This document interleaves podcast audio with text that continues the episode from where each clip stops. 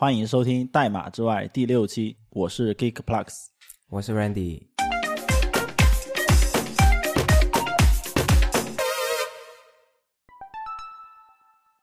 这期我们邀请到了业界资深的前辈，也是我们前端界的大佬勾股，欢迎他。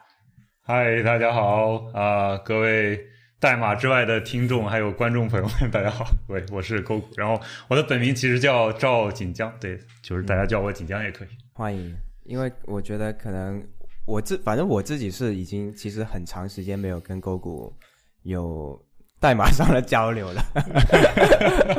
对我上次跟很多年没没见，上次跟勾股聊，还说好像勾股自从离开了阿里之后，好像就突然对公开的发表的技术言论好像就少了很多。呃，我现在对我现在其实人在新加坡嘛，然后我我是一九年从一九年上呃年初吧，从阿里离职吧，当时、嗯对想挑战一下自己，换换一个新的环境，所以呢，后来在就是在新加坡找了份工作，然后现就一直待到现在吧，所以呢。我确实在中文圈可能就是不太活跃了吧，啊、但其实我其实一直在 Twitter 上，嗯，另外也一直在 GitHub 上，大概是这样子。郭伟是第一份工作就是阿里吗？哦，我是第二份工作，我的第一份工作是遨游浏览器 Mac 层。哦，那个哎，这我对不知道。对，我遨游现在还活着吗？应该还活着吧？对他可能不算，呃，坦白说，我后来没有再跟进，没有再 follow 了。他，我觉得它不算一线的互互联网公司了吧？嗯，但是在我那个年代，在我那个年代是是一个跟 UC 差不多的产品，就是在哦，它相当于是 PC 端的 UC 的地位。可以这样讲吧。有段时间是这样子。呃，我我找这份工作其实也特别有趣，就是我当时上大学的时候，然后机房就是上就是学计算机嘛，有机房嘛，在机房里面。呃，所有的电脑里面基本上装的都是遨游，就是 Max 对。然后我在机房，就是我忘记应该是在做练习还是怎么样，然后突然弹出一个窗来，就说遨游在招聘，然后我就啊对，然后对，然后我就那会儿大三、大四吧，大四吧，然后我就投了一份简历。其实当时我也投了别的，但是都不太顺利。呃，遨游这份简历其实他们也没有立刻回复我，但是我后来我决定我亲自去北京找工作，然后我就找到了这家公司，我直接敲门进去，我说我。我我有没有机会？然后他说：“那你可以投简历。”我说：“其实投了。”然后他们就 就就就就就说：“啊，那既然来了，就看一看吧。”然后当天就面完就发了 offer，就非常顺利。对对对对，所以对对我来讲也是个比较有趣的经历，就是我相信没有很多人是这样找工作的。那反正我就直接敲门进去，当时公司也没有很多人，可能就十个人左右，对，是很小的一个公司，这个叫罢面啊，有点吧。对啊，但他们其实也有权利拒绝我，我只是就是说想去看一看。好，对，大概是这样子。对，然后第一份工作做了六年多，六年半。六年多，对，天哪，所以从一个个很小的公司做到后来，包括呃帮助公司一起就是加入 W 三 C 啊，然后还有啊、反正经经历了很多事情了。对自己也成长了很多，我感觉，然后才拿拿到这个敲门砖，才进了阿里吧，应该这样讲。对，啊，嗯，对哎，那在阿里也待了很很久吧？应该在阿里算五年多，五年半，两两两个段加起来差不多十二年。我不知道，我跟周我跟周围人聊起来，就是大家都觉得我这个算换就不算不怎么换工作的人了。对啊。但我我我在我的长辈面前，就是 就就是一个很不踏实的。是？我记得我我记得我刚拿到阿里 offer 的时候，然后回家就算是个远方亲戚吧，他还忍不住叮嘱了几句，就是说，虽然这个不关我的事，但我还是想叮嘱几句，就是就是年轻人换工作太频繁不是件好事。我的天哪，六年还频繁。对啊，就很有趣。对，我之前有一份工作，那我们是老乡嘛，然后对在我们那个地方，就山西那个感觉官本位比较严重，然后大家就可能觉得体制内才是正经工作，我们在这种私企就是，对，哎呀，没有不算正经工作。然后我妈当时。呃，因为我有一份工作，其实是呃，算是在国企，也也不算吧，就反正就阿里跟国企合作的那公司，然后呃，他呃有有一部分感觉有点体制内的感觉。我妈我还我我带我妈去参观了一下，它里面还有食堂啊什么的，哎，各种形式跟她的那个年代好像有点像。她就说这么好的工作你还辞？你你，然后去一个私企，然后当时去阿里嘛，他就说去一个私企，然后嗯 然后特别搞笑。嗯嗯，我我们家很有趣，我我我家人是知道阿里的，所以呃，我跟我家人说我换工作到阿里的时候，他们还挺开心的。对，之前我在遨游的时候，虽然我个人觉得那段时间我也待得蛮舒服，挺快乐，甚至愉悦程度或者个人收获还超过后，就是超过在阿里的时候吧。但是我家人其实跟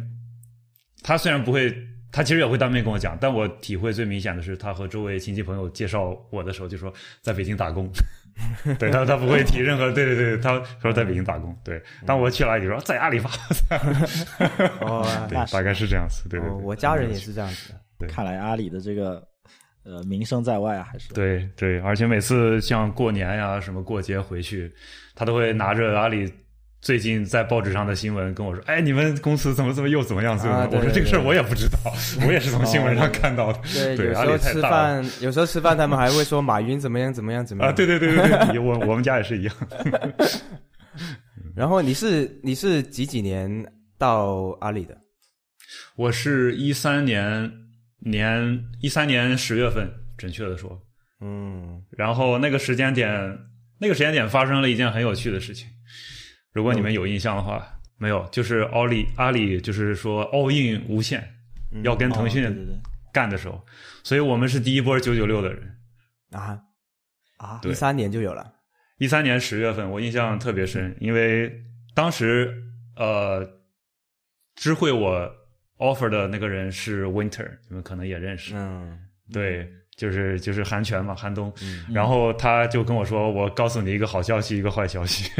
好消息是你 offer 拿到了，坏消息就是我们要开始九九六了，你来了第一天就要加班。”对，那当时那个九九六是强制的吗？还是说就是大家也是字面上？他合同里肯定不会写我我理解，对合同里肯定不会写的啊、但我应该这样讲吧，就就反正所有人都九九六了，我们也不说强制还是不强制，或者主动还是被动的，反正当时呃，我我觉得这个得从两面讲了。第一个是说，那是那是早早期的九九六，不是现在的九九六。就我觉得大家虽然都把它当做一个网络用词这词，或者说当做一个梗来说，但我觉得呃前后这两段时就是已经过去很长时间，其实很多年了。最早期的九九六，我觉得可能相对纯粹一点，我也不是想为它背书，就是说，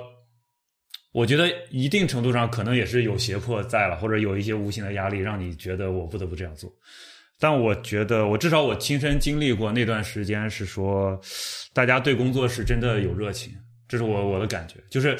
呃，至少大家在工作的氛围里面，不是觉得哎呀今天又要加班了，怎么怎么样，对，而是说就真的觉得啊，我们今天要跟腾讯干干一票，是吧？我们要我们要我们要干掉腾讯什么？就当时内网其实有一些，比如说马云的那个演讲的那个视频啊，那个煽、就是那那些宣讲嘛，煽动性很强的。其实看完你就觉得热血沸腾，好，我也要给你干一票。对我 我也就是，但今天看起来就是。我会觉得那个不是一个很好的示范了啊，但我觉得我得客观的说，当时公司内部的，就是至少我周围这些同事的工作氛围，我觉得也有积极的一面吧，应该这样讲。嗯，现在的九九六是什么样子，我已经很难揣测了。我我感觉可能已经不是这样子。对，我觉得以嗯前就算九九六，还是会让员工有一种意义感在这里。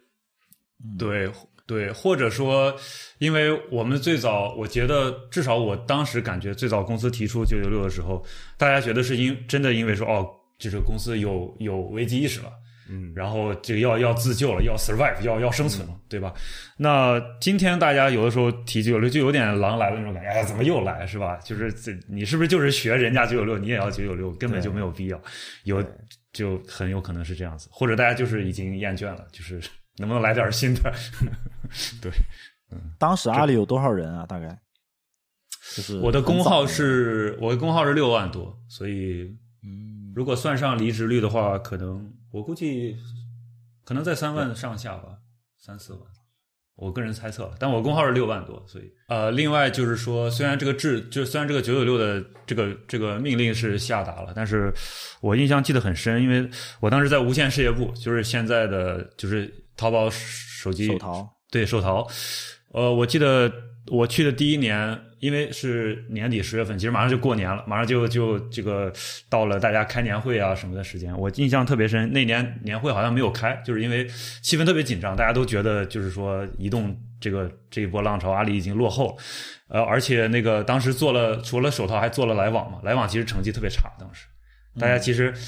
都知道，但是也不敢讲，所以整个气氛很压抑。我就记得当时应该是。不好意思，我忘记那个大佬的名字了。他的工号是五，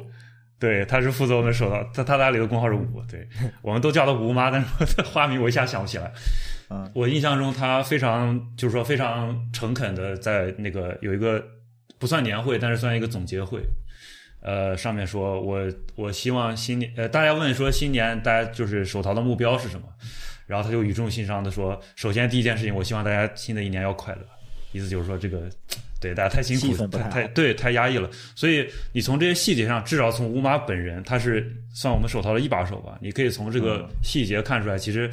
他还是关怀员工的，或者说他不是就是像那种黑心资本家一样，就是无无情的压榨你。他他不是，至少他个人给我的感觉，他不是这样子。对，所以虽然规规定规则是死的，但是执行上可能还有一些人性的一面，或者有一些灵活的层面吧。这是我个人的感觉。嗯，哎，现在也有啊。我感觉其实我我的工号是十四万多吧，忘了，反正就是对一一八年、一九年的时候加入嘛。但其实那时候也没说，就是那个那个时候的九九一，我我虽然没经历过九九六，但是那个时候，呃，听经历过的同事说也没有那么呃剥削，只是说。呃，到了后期，那个九九六很多的工作，大家有种无意义感，就是他那个九九六是冲着 KPI 去的嘛，不是说冲着公司去的了，你懂吗？就是那个最终的目的有点变了。你你们那时候可能是觉得，哎，我们有使命感，要跟公司一起奋斗，然后到了后期，那个九九六有可能是 我们要拿下这个 KPI，然后为了明年晋升或者是拿更多的奖金什么的。我觉得多少有吧。另外，我我我得说，这这个是我个人感受。我觉得有两点，因为是第一个是这只是我周围和我自己和我观察到周围的情况，阿里很大，其实可能每个部门甚至每个小团队都不一样，对吧？这是第一个。第二个是我刚我当时刚加入阿里，我现在回想起来，我当时是处于一种蜜月期，就是我看什么东西都觉得特别好。也许相同的事情，我周围的同事早就已经就是已经厌倦了，或者很反感，也也也难说。但反正这个对我来讲是一个非常独特的经历，而且。对我我我我敢说，我我得说，我是我我应该是那个第一波，第一波九九六的那波人。对，后来怎么样就，对，也也许已经变了。嗯，不过反正就是趁着这波无限，感觉就跟着职业生涯也就非常顺利的就一口气走下来了，是吧？对，还我觉得当时时机还蛮好的，因为我我记得我当时从遨游离开加入阿里，其实也是因为，呃，我觉得。就是无线互联网呀，或者就是手手机客户端呀，这些当时是很新的东西，移动互联网吧。呃，当时说实话，遨游做的并没有很好的抓住这个机会，然后我又觉得这个机会很好，所以我当时其实就是冲着这个来的，所以我就也首选了就是无线事业部，然后我是私下跟温特尔联系，然后算是抓住了这个机会吧，所以我我是冲着这个来的，所以所以所以我个人是不会觉得有任何问题的。我就准备切入今天的第一个话题。好啊，好啊。那你就是，呃，肯定加入，因为其实那时候工工作年限已经有六年了嘛。但是加入阿里，我估计啊，还是做一个 IC，就是纯写代码的人。从呃一开始写代码到后来呃慢慢转到管理，中间有什么就是过程？就是这个转变是怎么样啊完成的？嗯，好问题。其实我现在回想起来，当时在阿里的时候。呃，我觉得应该这样讲了。呃，我也有点像我们刚才闲就是闲聊的时候，这个录节目之前有有闲聊过，就是有些人被被人推到管理岗上，就说没有人做，没有没有人做管理之类的。我当时，我现在回想起来有类有一些类似的感觉，因为呃，当时这个部门发展的非常快，就是一直在招人，所以很快呢，这个团队一开始可能十几个人就变成二十几个人，甚至更多。然后之前的，我觉得相同情况下，之前一个主管能够照顾的事情，随着人变多，他可能就需要别人来分担。我现在想起来，我可能也属于这种情况，所以我其实去了没多久，就也算是被 push 到一个管理岗上面，被被被被被人算是建议也好，或者怎么样。我当时当时自己也觉得，哎，好像呃可以可以接受这个挑战吧，所以我算是。加入阿里差不多半年左右，可能做完第一年的双十一、双十二之后，呃，也就开始带团队了。这么快？是实线的团队还是虚线的团队？是我印象中是实线的团队，我印象中是实线团队。对，呃，对我我当时也确实算团队里面工作年限比较久的吧。然后可能团队里面也有一些人通过一些。技术交流或者其他的机会或者场合，也多多少少知道我一下，所以呃，就好像也就顺理成章的这件事情就发生了，对，所以是不算过了很久，对，就相当于业务也出色，然后技术影响力也有，也没有了，正好缺一个这样的机会，OK，对，当时确实业务发展很快，然后就是新的像那个手机淘宝里边新的一些子的产品或者功能一个一个接着出来。然后再加上公司就是团队一直在扩大，所以有很多事情要打理。对我当时就，我当时也有感觉，其实 Winter 就我们都都都称他就叫他韩老师，就觉得韩老师这个压力也比较大。我当时也觉得，我如果能分担一点，我可以帮他分担一点。对，对我刚入职时候，他也帮了我很多，所以我觉得我也对啊，能能帮到他的话，我也愿意多帮他。所以这件事情其实很自然就发生了。哦，所以其实转到 Manager 之后。要打理的事情主要是哪一些？当时要打理的事情是，其实就是刚才说的很多呃业务线，就业务线越来越多，嗯然后要迭代的功能越来越多，逐渐的你就发现一个大团队需要变成小的团队或者小的组来，呃，来来来安排工作呀，或者开就是平时日常的讨论呀，然后呃技术积累啊之类的，所以呃我印象中。呃，到最后，可能业务线我们分了三到四条线。最早只是一个大，只是一个独立的团队，就是完整的团队。嗯，到最后就可能就分成三到三到四条线。比如说导购是一类，呃，我有点忘记了，好像商家是一类，就是大概按照这样分成几类。每个每一个分类里面就可能有几个人，不到十个人这样子。嗯，对。那从 IC 转到 Manager，那个 Mindset 有什么变化吗？就你自己的感受，我现在回想起来，那些 mindset 应该是一点点形成或者转变的，或者说，我觉得在当时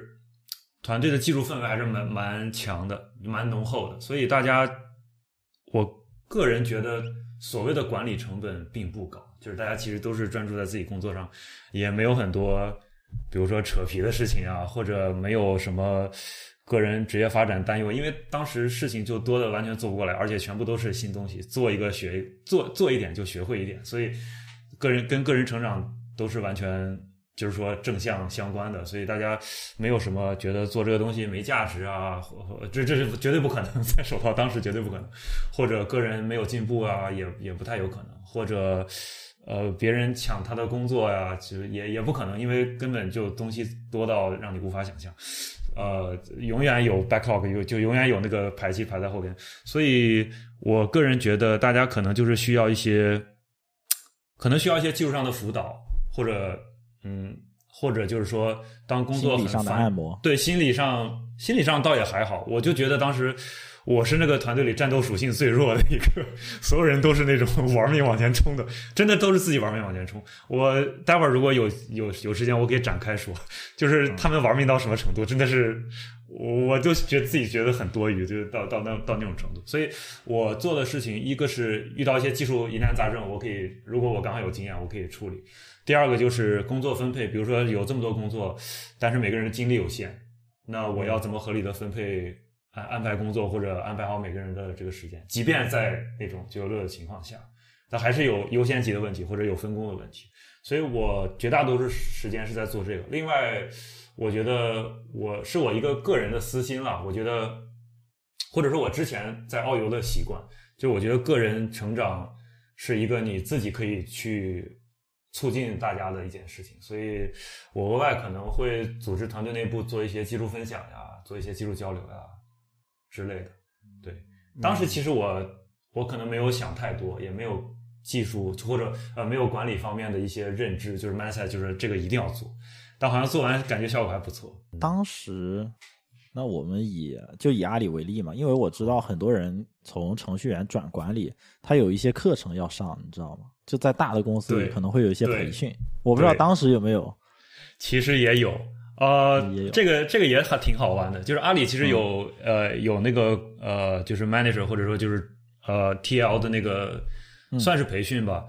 嗯。呃，我个人会觉得那个培训是怎么讲，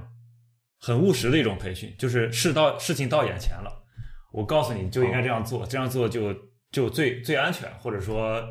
呃呃最最保守吧，或者最保险吧，应该这样讲，就给你一些实操的实际操作层面的一些东西，比如说这个。呃我就说具体点，比如说怎么跟人谈绩效，怎么啊，对啊，这种怎 怎么怎么么面试，怎么面试，呃，怎么就是这些很实际操作的东西。那我个人是觉得很有益了，然后也借这个机会，其实他那个授课方式也很有趣，就是他很多情况下是发发散式的，就是呃，就是讲课的人通常是比你级别更高的一些人。或者更有经验的人，他会抛一些问题，比如说遇到这种情况该怎么办，然后下边都是受培训的这些，就是刚晋升的或者刚做主管的这些 manager，大家一起讨论，哎，该怎么做，该怎么做。然后有的时候甚至，呃，教课的老师也不一定要给你答案，大家自然就讨论出来，或者就，呃，很小范围达成一个共识。对，他是这种方式。那我个人，但说回我个人呢，我。坦白说，我没有特别依赖这个东西，虽然我有很多收获。那我这个对我来讲算是一种呃补充吧，或者说是一种呃 bonus，就是你已经知道了，已经学学到了一些东西，这个可以给你做一个补充或者理论实践的结合。那我个人我觉得在做管理方面，呃，成长呀或者收获最多的，说实话，最后还是看书。嗯，对，看书看文章，自己。呃，觉得有什么感兴趣的话题，然后找一些书来看。因为我当时，我当时其实也是刚进阿里，一个是全新的环境，另外一个我也是做全新的角色，做做管理，所以我自己觉得很多东西我自己心里没底，或者我从一个很小的，就是小的这个软件公司来到这么大的一个互联网公司。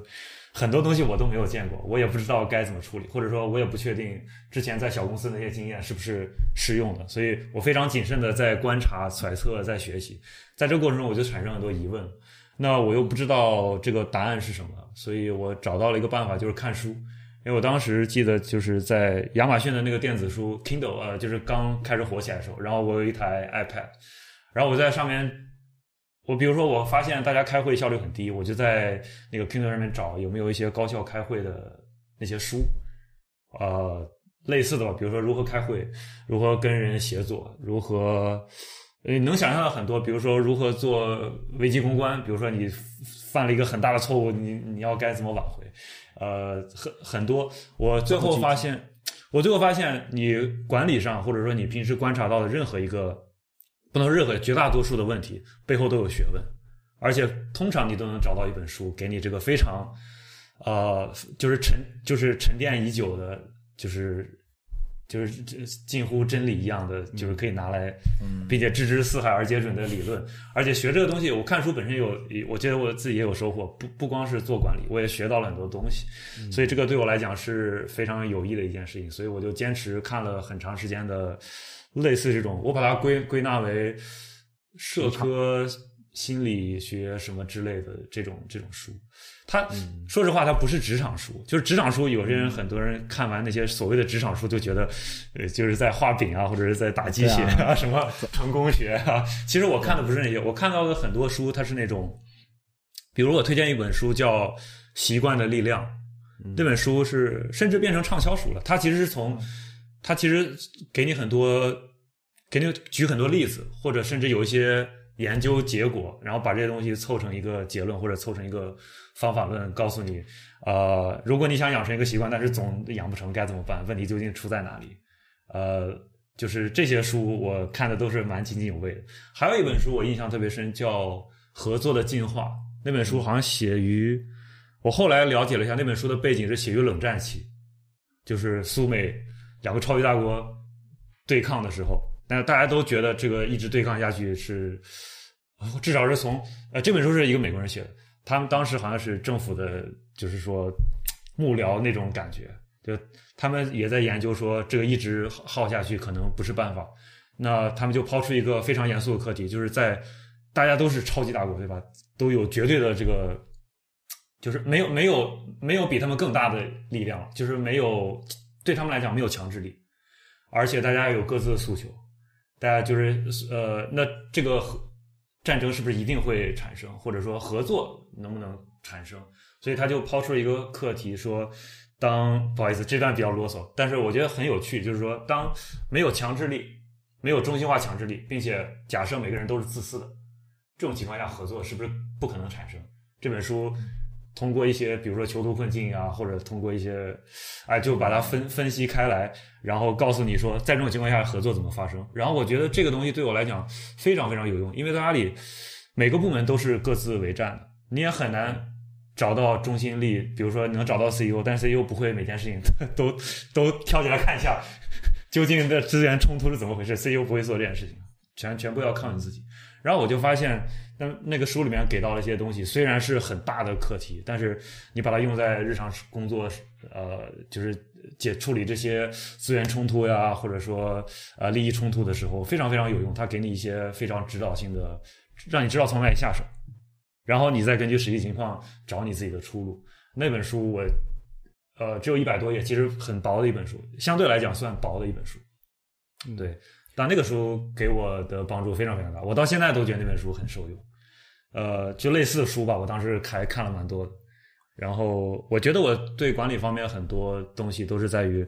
我遇到一个问题，然后他让我痛到，甚至我不是为了一心想把这个问题解决好，你知道吗？我当时的心态，我还是就是有很多技术上的兴趣跟想法，我就想说。这个问题好呃好麻烦，我赶紧把它想一个办法弄给它弄掉，给它把这个问题解决掉，我就再去 再去做我的技术，写我的代码去了。所以，我其实是一种偷懒的办法，但是我 anyway 就是说，不论怎样，我借这个机会鼓励自己，或者说催促自己，找到了一些书来读，读完之后，我觉得还蛮有效果的，对，甚至比周围人给我的反馈或者给我的建议还好。啊，我我对管理方面的一些 mindset 或者说一些方法论，就是靠这个一点点积累过来的吧，大概是这个样子。那本合作的进化，其实有个人还基于这本书做了一个网站，然后那个网站是一个小游戏。这样的，对。所以你也看过那本书了，或者你也是 OK OK OK。然后它是让你去选，它它是一个模拟游戏，就是让你去选合作还是不合作。啊，对对对，是。然后你就可以看到它最终的结果，到底是合作有有有意义一点，还是是还是不合作有意义一点？是是。然后刚刚其实刚刚听勾谷聊了这么一些跟管理相关的，我觉得它有点像管理，有点像是我们做菜的时候用用有有些厨师是用料理包，就是。你不用去想那么多，就是有很多很多前人已经做好的东西，然后就像你去培训，其实就是一个学习去用料理包的过程。他告诉你，你遇到这种场景，你直接用这个方法就对了，对不对？那不用想太多。它也有点像一种 design pattern，啊，对，有一点，有一点，有点像 design pattern。对，然后呃，那我不知道 Gogo，那你沉浸在了这个管理的角色之后。你会不会有一些呃，就是可能也是 mindset 上的转变？就是说，你可能你做 IC 的时候，你你做开发的时候，你是不会去想到说，哦，原来 manager 是这么想的。就是做 IC 的听众就可以从 manager 的角度去思考，呃，他应该怎么去做一些事情，或者说所谓的向上管理，对吧？明白，明白。对，向上管理，或者是，或者是呃，也也有一些预期管理在里边啊。当然，我我现在回想起来，呃，我觉得应该这样讲了。如果是呃，如果这个话题是比如说呃，对于呃现在是做 IC 的，就是做一线员工的，然后有心思或者说想确定一下自己是不是这块料，或者说是不是适合往管理这方面发展，我觉得抛开我个人的观察不说，呃，我想抛出一个我自自己的理论吧，或者说我我自己的对这件事情的认知，就是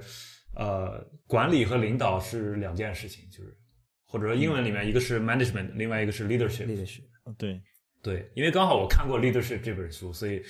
我我很我很确定一点，那那本书很厚。然后那呃，这个我想提一下，《Leadership》这本书我也非常非常推荐。这本书是我在遨游的时候读的，然后当时其实我在遨游的时候后期也是算是一个小的 front end 的这个 lead 了，就是公司虽然不大了，但反正我也是呃接触了一点一点点这个管理的工作。当时公司的这个所谓的这个管理层其实就那么几个人了。呃，就组织一个读书会，CEO 组织一个读书会，因为大家都没有管理经验，都是小公司，而且像很多人像我一样，就是毕业就就来了，也没有什么大厂的工作经历。那 CEO 就组组织一个读书会啊、呃定期大家读一些书，然后相互分享一些经验。读书会就读到了这本书，这本书非常厚，让我们比如每个周读一个章节，然后相互交流一下。我是借这个机会，就是介绍一下背景，是借这个机会看到这本书，是一个很很老派的书，就是像像教材一样那本书。这里面，然后这个书里面提到一点，就是说 leadership 其实是不需要任命的。举个例子，比如说 manager 是需要任命的，他会自己对显出来。对，他会自他会自发，即便是一个无组织的一个，呃，就不是一个 team，他他会分 team 和 group，group 就是一群人，大家没有分工，大家都是当然也都是平等的。一个 team 就是有结构的，比如说有有 manager，有 IC，有什么，呃，然后呃，那那本书里面就说，在一一群人里面，a group of people，一群人里面，当你要做一个事情的时候，leadership 会自然产生，一定会自然产生，对，不需要任命。有些人他天然，或者说他刚好有这个知识，或者他有这个动力，或者怎么样，呃，在一群人里面，只要大家有相同的目目的，或者有有相同的方向去走，那这个 leadership 是会自然产生的。啊、具体论述就我就不展开了，那本书说的非常好，我就不赘述了。所以，呃，我想提这一点是说，即便你现在不是 manager，你是 IC，如果你真的想往这个方面发展，你可以想象，你可以回想一下，或者说你可以问一下自己，你身上有没有 leadership？对，这是一个很简单的问题，就是说，你比如说，呃，今天你发现团队有一个问题，或者说这个工程或者项目里有一个问题，呃，你发现没有人做，你你自己会做吗？然后你自己会号召大家一起做吗？你会采取什么样的方式去做？要不要说服别人等等？这些东西其实就是我觉得在如果是你是在考虑这个问题，或者你想找一个过渡的话，我觉得你可以锻炼一下自己的 leadership。对，就即便你没有这个角色，但是你是不是可以就是可以驱动一些东西，可以 drive 一些东西？我觉得这个是一个很好的开始。那那这个是这个，如果你一旦做了，或者你觉得做完有效果，这至少说明两件事情。第一件事情，你在乎你的工作，对这个非常非常重要。你在乎你的工作，你对你的工作内容有认同感，或者是有有有认知。第二个就是说，你在这个过程中多多少少也有了你自己的一套方法论。一旦你做成，它至少证明它你的方法是可行的。那这两件事情，第三呢，就是说，也证明说，当你遇到一些未知问题的时候，你有动力去解决它，而不是回避。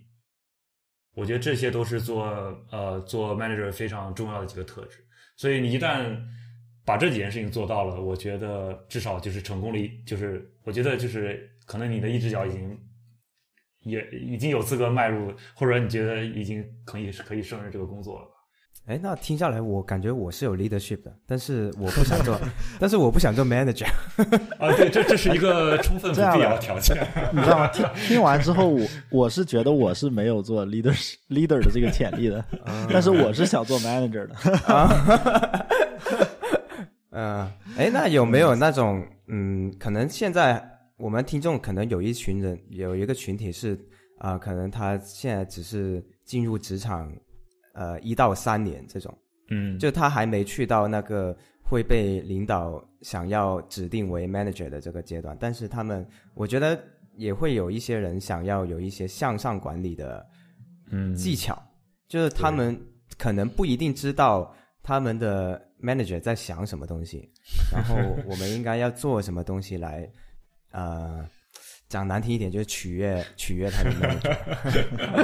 哦，好问题，好问题，我想想。对我我我其实不觉得取悦是一个贬义词，在这个情况下，因为嗯嗯比如说呃，我举再举一个例子啊，勾股勾股可以再想一想，刚刚我顺便我顺便提一下，好啊，就是有些人会觉得说，嗯，有一个更有一个更贴切的例子是说，有些人会觉得你的这种叫嗯混混脸熟啊，混脸熟，就是如果你在一个领导面前嗯。混脸熟，他更脸熟你，嗯，那你的你的这个优势会更大一点。就有些人会看不起这些东西，嗯。但是我我就觉得这其实不是一个贬义的东西，嗯。因为这就是人性啊。就包括说有些人觉得说你 remote 的呃位置对没有你 on-site 的位置会更加能得到晋升。对这这有些人会觉得这个啊、为什么会这样子？这就不公平。但其实这就是公平的，因为人就是这样子的，这是嗯跟你心理有关系。就是我嗯 on-site 面对面跟一个人沟通对，我就是要比你一个 remote 的人要更更熟悉，更更怎么样？嗯我肯定会愿意把这些资源或者说机会给这个 on-site 的人。对我听过一句话叫“成功取决于曝光 ”，就你只要不停的出现就行了。或者说缺什么补什么吧。我觉得我我个人可能会这么理解了，就是很多情况下，作为作为技术人员、工程师嘛，有的时候就喜欢跟机器打交道，不喜欢跟人打交道，所以你可能平时缺这个。对，如何对向上管理，或者说如何嗯如何正确的和老板相处吧。嗯，对对对 或或或者这样讲吧，我觉得，首先要看你和你的上司之间的，呃，平时的工作方式，呃，或者说你你根据你的观察，比如说你个人的性格或者你的老板的性格是是什么样的，呃，逐渐的你知道怎么跟怎么跟人，我觉得这个不光是跟老板了，我现在突然觉得，就可能你跟一个人打交道，包括跟你周围的平级的这个同事啊，或者是跨部门的同事，如果你要跟他长期合作或者要相处啊，可能也是相同的吧。只不过老板这个问题会放大，因为他就是对你来讲是一个非常重要的一个角色，对对你的个人发展可能呃产生的那个影响远远大过其他人。但我觉得道理应该是相通的。那我个人觉得，首先建立信任非常重要。当然，我觉得如果你的 manager 有这个心思的话，或者他他有这个经验的话，他其实会也会主动跟你建立这个信任。那我觉得，呃，建立信任很重要。但是呃，但万一好巧不巧，就是说，嗯、你的主管可能不是这个性格的人，他可能不是会主动找你，你知道吗？建建立关系啊，或者是破冰啊，就是呃，就是呃，越聊越熟的人呢，你可以找一些机会跟你的老板，至少建立起这个最基本的这个信任来。那信任包括我个人觉得包括几方面了，一方面是就是你沟通上的这个人与人之间的这个信任，更重要的一点是你业务上的信任，就是你做的东西是不是是是让人放心的，说的通俗一点，是不是让人放心的？啊、或者你有没有一个很好的沟通习惯，或者报备啊，或者说就是呃 report，就是这个汇报的习惯，这些其实都很重要了。呃，总之这些东西会会把这个信任建立好。那我觉得，我个人根据我个人经验，其实这个信信任如果建立起来，至少我不敢说你会有好的发展，至少你不会吃特别大的亏，我是这么感觉。对，不会有一个特别好的机会，或者有一个你做了一件事情被人彻底误会掉了。这个我觉得，如果有这个信任在的话，应该不太会。对，或者、老板对你对其他人偏心啊，或者什么样，如果有这个信任在的话，他我觉得还好吧，就至少说他跟你有这个有这个连接。当然第二个就是说，呃，跟信任很接近，就是但我觉得是两件事情，就是要坦诚。这个坦诚的意思是说。我看到，因为我看到周围很多人是这样子，就是他不小心犯了一个错，啊、这个错很有可能是一个很严重的错误，啊、也也可能不严重，但是他他觉得我需要在老板面前维护我这一个完美的形象或者怎么样吧，他会选择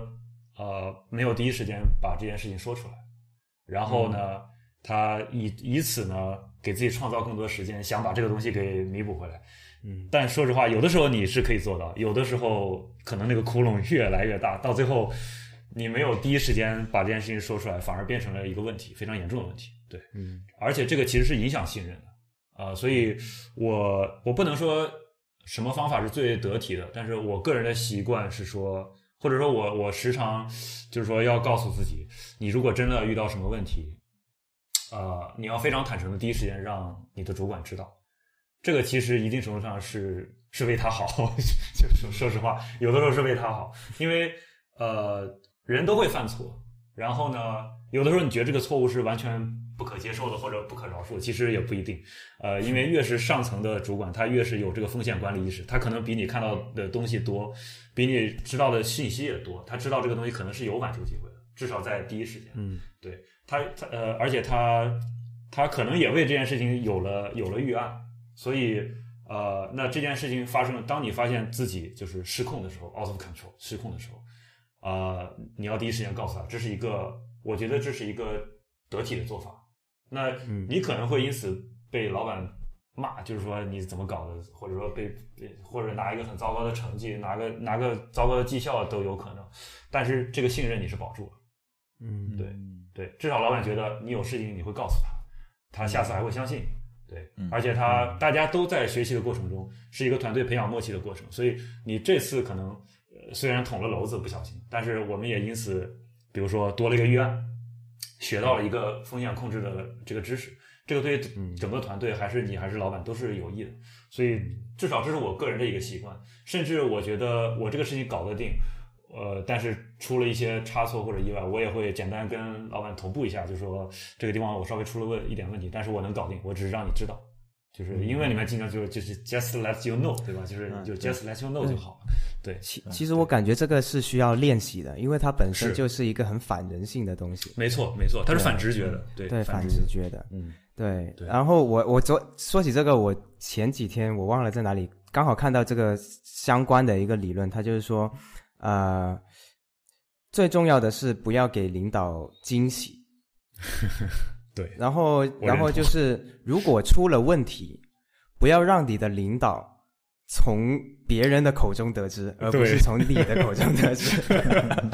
是的是的是的是的，没错没错没错，但说到坦诚，我其实觉得不光是会遇到问题的方面，就是有的时候，嗯、因为做工作嘛，肯定不可能百分百都是你想做的。嗯，就比如说领导分配给你一个任务，然后领导问说：“哎，这个能不能就是 呃，你是不是感兴趣啊？”然后对有的人他可能会觉得这时候拒绝，就是可能会影响他们之间的 trust。那嗯其实最好的做法应该是怎样的？你觉得？就是从嗯，还是坦诚一点，对吧？从自身出发。这个是我在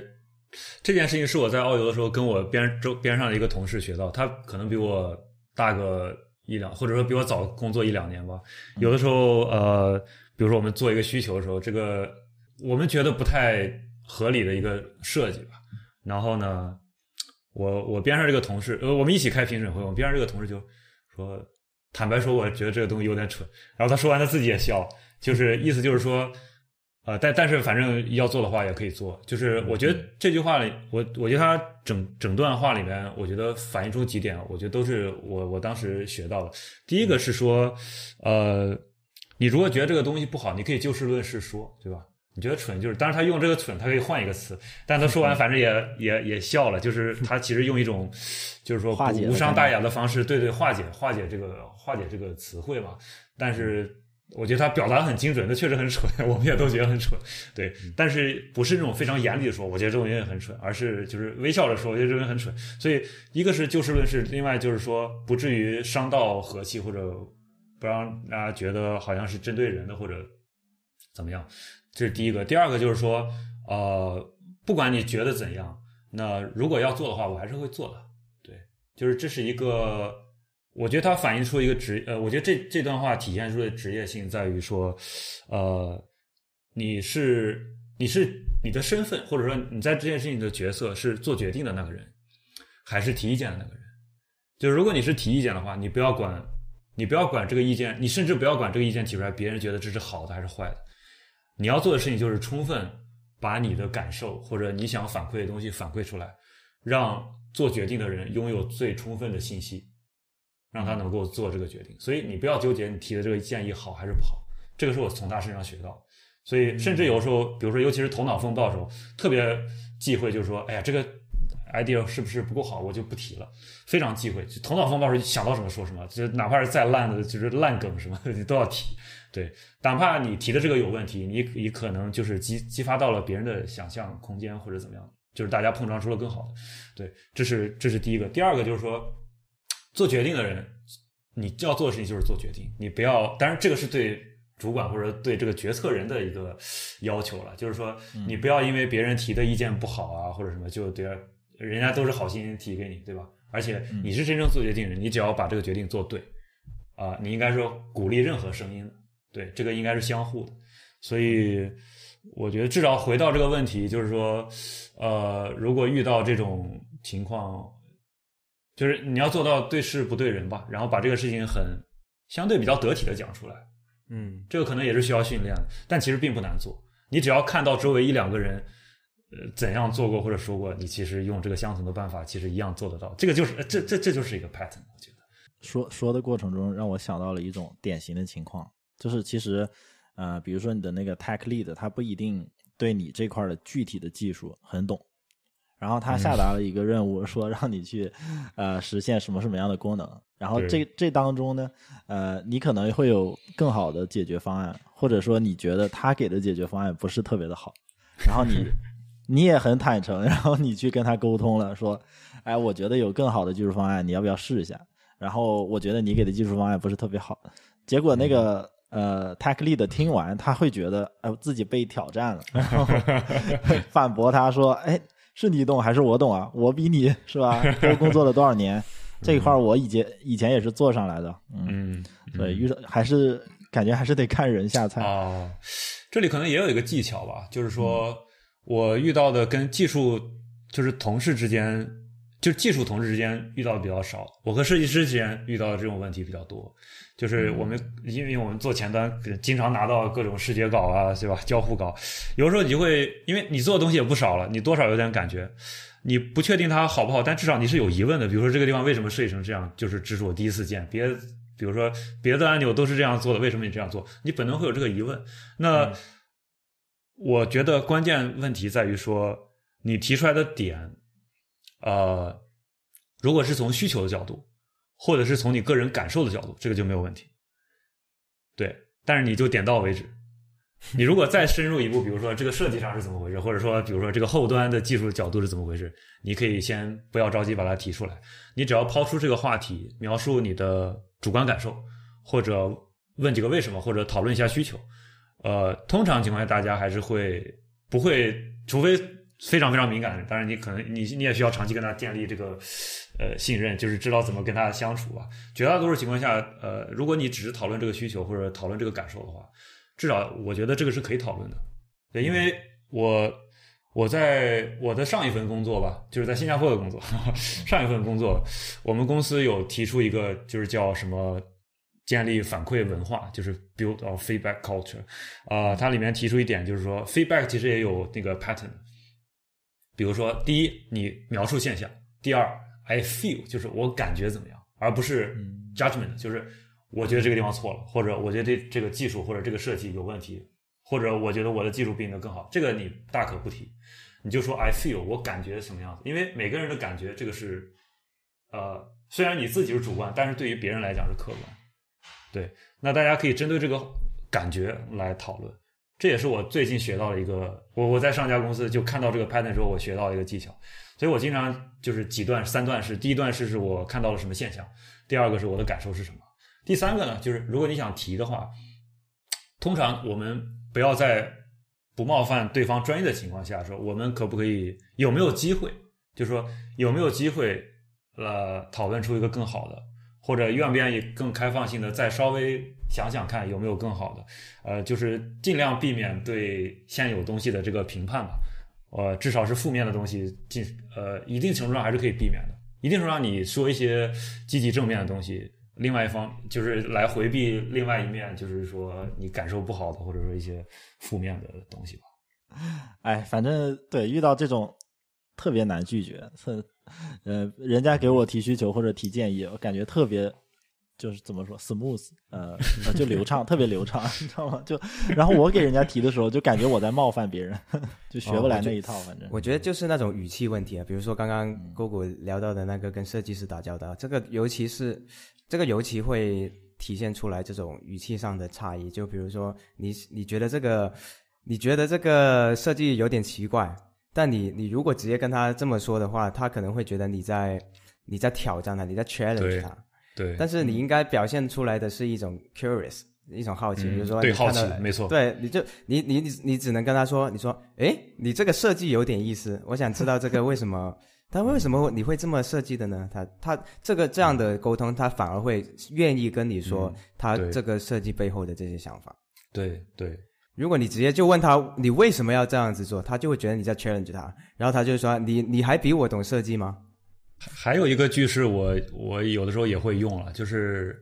有时候你看到一个设计很奇怪，这这凭良心讲真的是觉得很奇怪的时候，呃，我我我是不会说你呃，我觉得这个东西很奇怪，我我以后一定不会这样问，我也不会问说，哎，其他按钮都设计成这样，你为什么不设计成那样？我是不会这样问的。我但是我会问相同的问题，我就问说，呃，我之前做过一些类似的东西，或者我看到一些类似的东西，那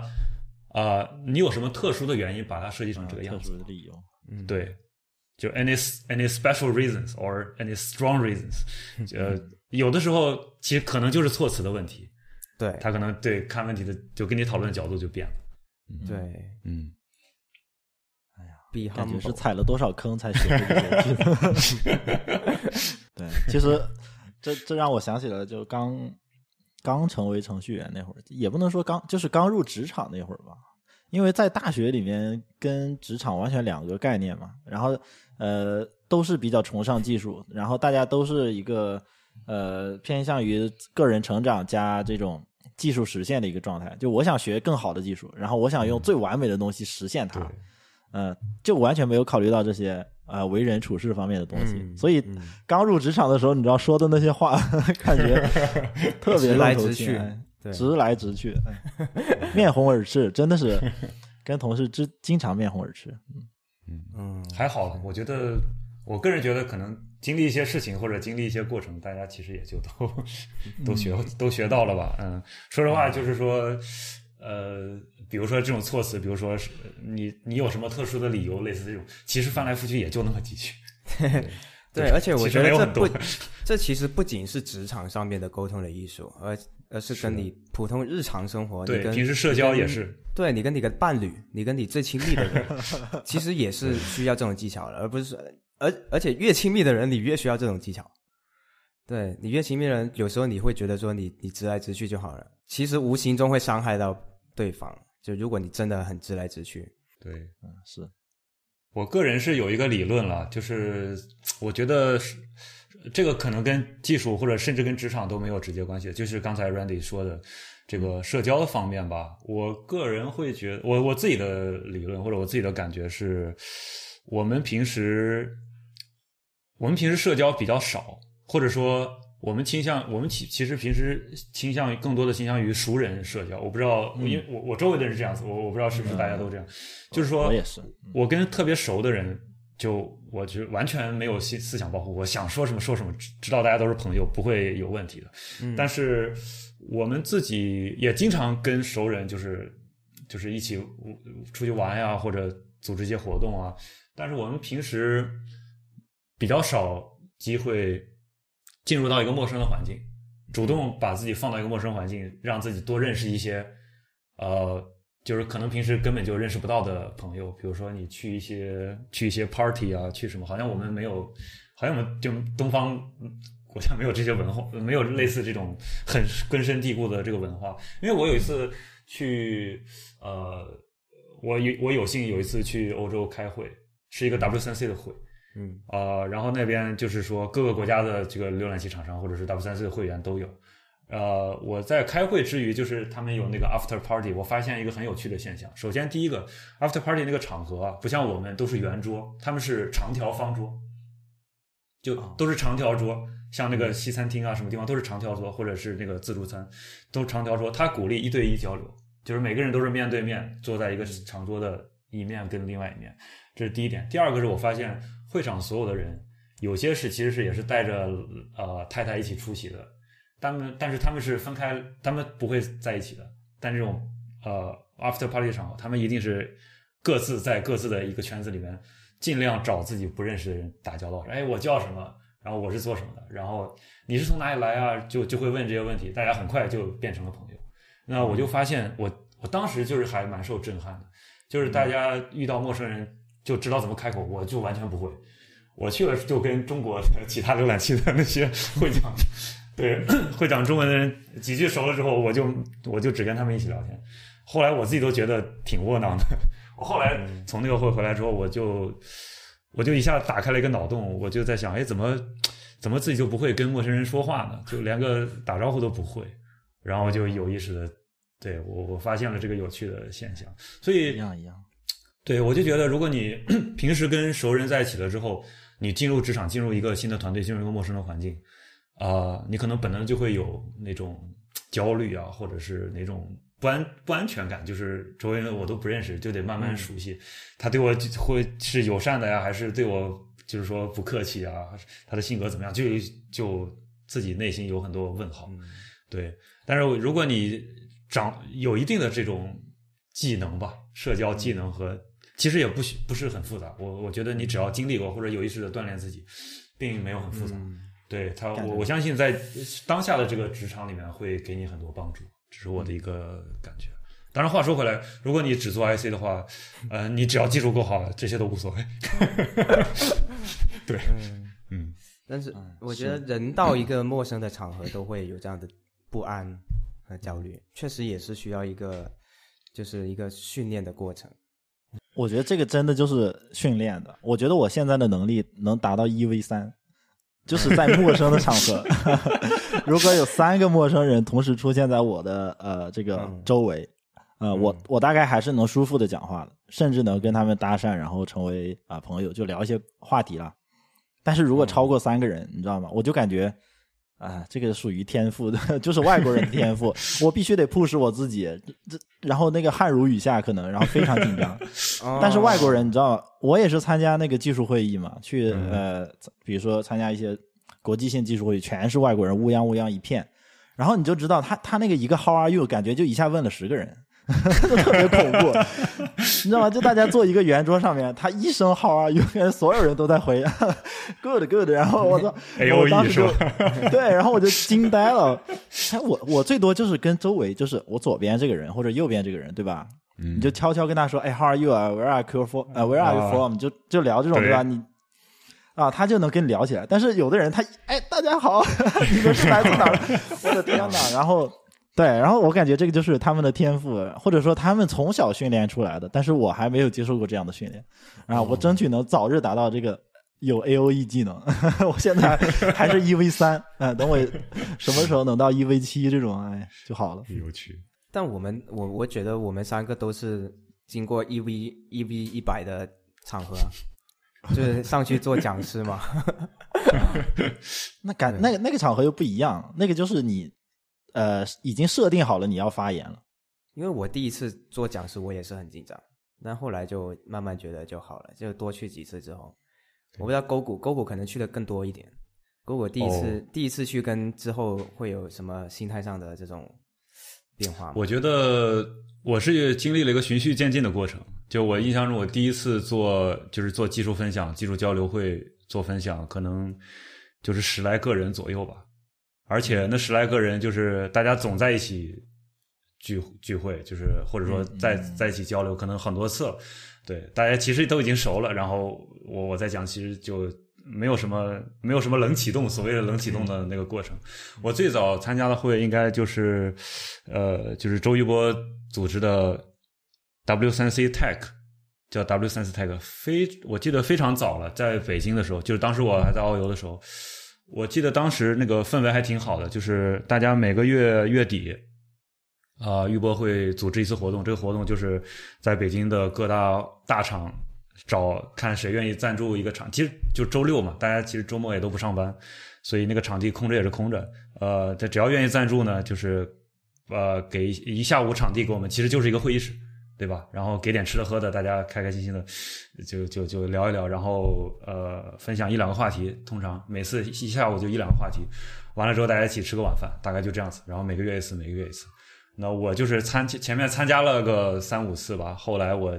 我自己也觉得有个东西可以讲，然后应应该也是玉波鼓励我，因为一共就那么十几二十个人，他每个人可能我想我我估计他每个人都问过，然后呢他也问到我说你有没有东西想讲呀？我说我想想想想，我想半天，哦，我可以讲一个东西，那大概就是这样子。所以讲的时候呢，一个是人不是很多，另外就是大家都已经认识了，所以就像 Randy 刚才说，你对这个场子熟了之后，你可能就没有那个。焦虑感了吧，所以相对还好。但我那次其实也是准备了蛮久的，然后提前写脚本啊，然后自己在家偷偷讲了好几次，觉得还差不多了才才上。第一次就是其实还也是挺紧张，但我觉得就不是那种第一次就把你丢到一个上百人的一个地方，那个确实压力会很大。对，然后后来就一点点的，可能也在这个过程当中有了锻炼，就就还好。那你有什么技巧可以分享给还是会觉得上台有点紧张的听众朋友吗？哦，我觉得，我觉得这个我们三个都可以讲讲。我我我我也挺想跟你们两个学一学。我自己觉得，因为我最近就是我现在工作是纯英文的环境，所以如果要就是说分享一些东西或者讲一些东西，你是需要。其实我现在要克服的最大的问题是语言这一关。就我用中文讲，我觉得已经我自己已经觉得没有任何问题了。但是如果用英文讲，我自己试着录了个十五分钟的、十分钟的视频啊，录的我录了一整天，然后出一头汗，然后录完觉得不行不行不行，还得再录，就是就是是这样的，是这样。对，是那种感觉。那所以我就能感受到说，如果你比如说你觉得你天天生有这个天分，比如说有表达的很很强的表达能力，呃，东西也都想得很清楚了，也许不是什么特别难的事情，但。如果你是一个不善言辞、不善表达人，或者就像我这种，呃，不得不用一个你自己不熟悉的语言来讲，就每次你要说话的时候，你要先想用什么词，而不是说你要讲什么的时候，这个就是一个非常大的挑战。那我个人的经验就是，你就写脚本，你就写逐字稿，就像人家说脱口秀一样，写逐逐字稿，然后背。对我发现，我虽然录了一下，录了一整天，录的满头大汗，但其实我也说了好多遍。我第二天再录的时候，就比前一天好一些。我自己能感受到这个这个这个改进，那那无外乎就是说，如果你觉得还没有达到你想要的那个程度呢，那你就再多练习吧。这是一个笨办法，但是一定管用。嗯，对，这是我就是一个入门级的一个经验吧。就是你想讲什么，你就把它写下来，你不要觉得说我做一页 PPT，然后或者做一页 slide，然后它上面有几个标题或者有几张图，然后我就看着这个讲。然后再切下一页，然后我突然忘记我当时做这一页是什么了，然后要现想，就就脑子一团糟，一定会这样子。但是你如果就是说一句话一句话全部按脚本写下来，啊，甚至你在比如说你如果是线线上分享，你在录录屏幕的时候，你就把那脚本贴在你的屏幕上，或者放在边上，哪怕你就这样念，呃，至少可以克克服你的恐惧感，而且效果其实并没有很很差，效果是相当相当不错的。如果你可以做到的话。这是这是我现在的经验了，对，呃，那其他的至于说分享技巧有很多很多了，比如说你要怎么安排你的内容，或者怎么做 PPT，或者做这个幻灯片来辅助你的表达，或者我觉得这些有很多非常具体的技巧了，但这个也因人而异，或者因话题而定。你们有什么经验吗？我记得我第一次的时候真的特别紧张，因为呃。那个场我第一次讲就是在几百人一一百多人吧，应该应该有一百多人几百人。我我我是讲，哎，我当时还是讲那个，哎，跟勾股有点关系。我那那时候 Wix 还没出来，但是我当时已经我当时已经写了一个呃跟 Wix 很像的一个小 demo，就是用 View 去驱动这个 iOS 的这些 UI Kit 的更新。然后我就讲这个，就就就讲就讲个我还 live coding。然后，然后，然后当时是特别紧张，呃，然后第二次的时候，第二次就稍微好了一点。然后我是觉得，后来我慢慢总结出一个经验，就是，呃，对我来说，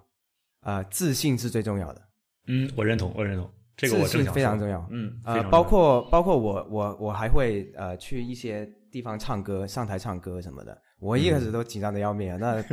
这完全发挥不出我的 真正实力。对，然后后来，后来我就去的越来越多，去的越来越多之后，我反而就更淡定了一些，因为呃，我后来是这么安慰我自己，而且很有效，就是我经常会看那些明星演唱会，他他们现场唱歌是呃怎么样的一个状态，然后我就在想，如果呃，我我在想，那些明星可以唱的这么自如，这么放松，嗯，是因为他下面台下的都是他的粉丝，就他知道无论他 无论他唱的怎么样，OK，我懂。像像我这种我一听，可能他有时候，我我像我们可能学过一点唱歌，我们就会觉得他说啊，他这个地方就是应该唱唱真音，不应该唱假音嘛，唱假音就是错的，嗯就是什嗯么之类的。但楼楼下台下的那些粉丝，他们是不懂这个，你就算全程假音，他都说 哇，好好听，好好听这样子。所以我就觉得说，诶，那如果我唱歌的时候，我也把下台下的当做是我的一群粉丝，OK，我就在这里，哦，我唱歌给你们听，是你们在享受我，我我反而就更轻松了，我就不会有这个负担。然后这个把它把它套到那个技术讲演讲也是一样的。我现在就技术演讲，我就把台下的当观众当成是他们是真的是想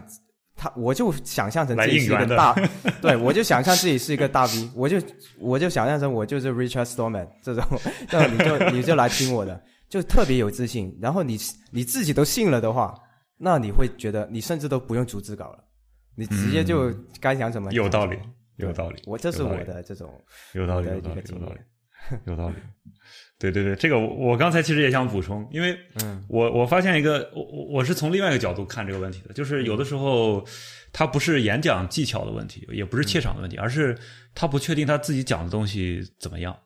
嗯就是他不确定内容怎么样。有的时候我我就会，如果有人问到这个，我就会给建议，就说，那你真的对你的内容有信心吗？比如说，呃，如果你害怕在公开场合讲话，那我试问一个问题，比如说你在公开场合大声的喊一加一等于二，你会你你会你你会害怕吗？你不会啊，因为大家都知道一加一等于二没有问题啊。对，这是一个百分之百绝对正确的事情。那有的时候你怯场，可能是因为你自己也不确定自己讲的东西对不对。嗯对，或者说你有有夸张的成分，或者说有有你演绎的成分，你把这些东西去掉，你可能就会更自信一些。或者换句话讲，我觉得今天有些技术分享，哎，这个话题稍微有点延伸，有些有些技术分享，在我看来有点就是水。有点跑火车，有点跑火车。他自己讲完，他自己可能都不相信，或者不不是他他知道自己哪些东西是千真万确，哪些东西是他就是演绎说，或者说他他他想象中是这个样子。的，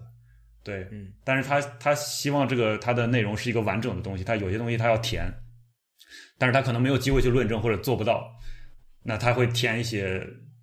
就是说嗯他自己不那么有信心的东西进去，其实这个他自己是清楚的。那这个信心我是没有办法给你的。你要做的事情是把这个分享做完整，准备好，你就会有了就百分之百的自信，就像说出一加一等于二一样。嗯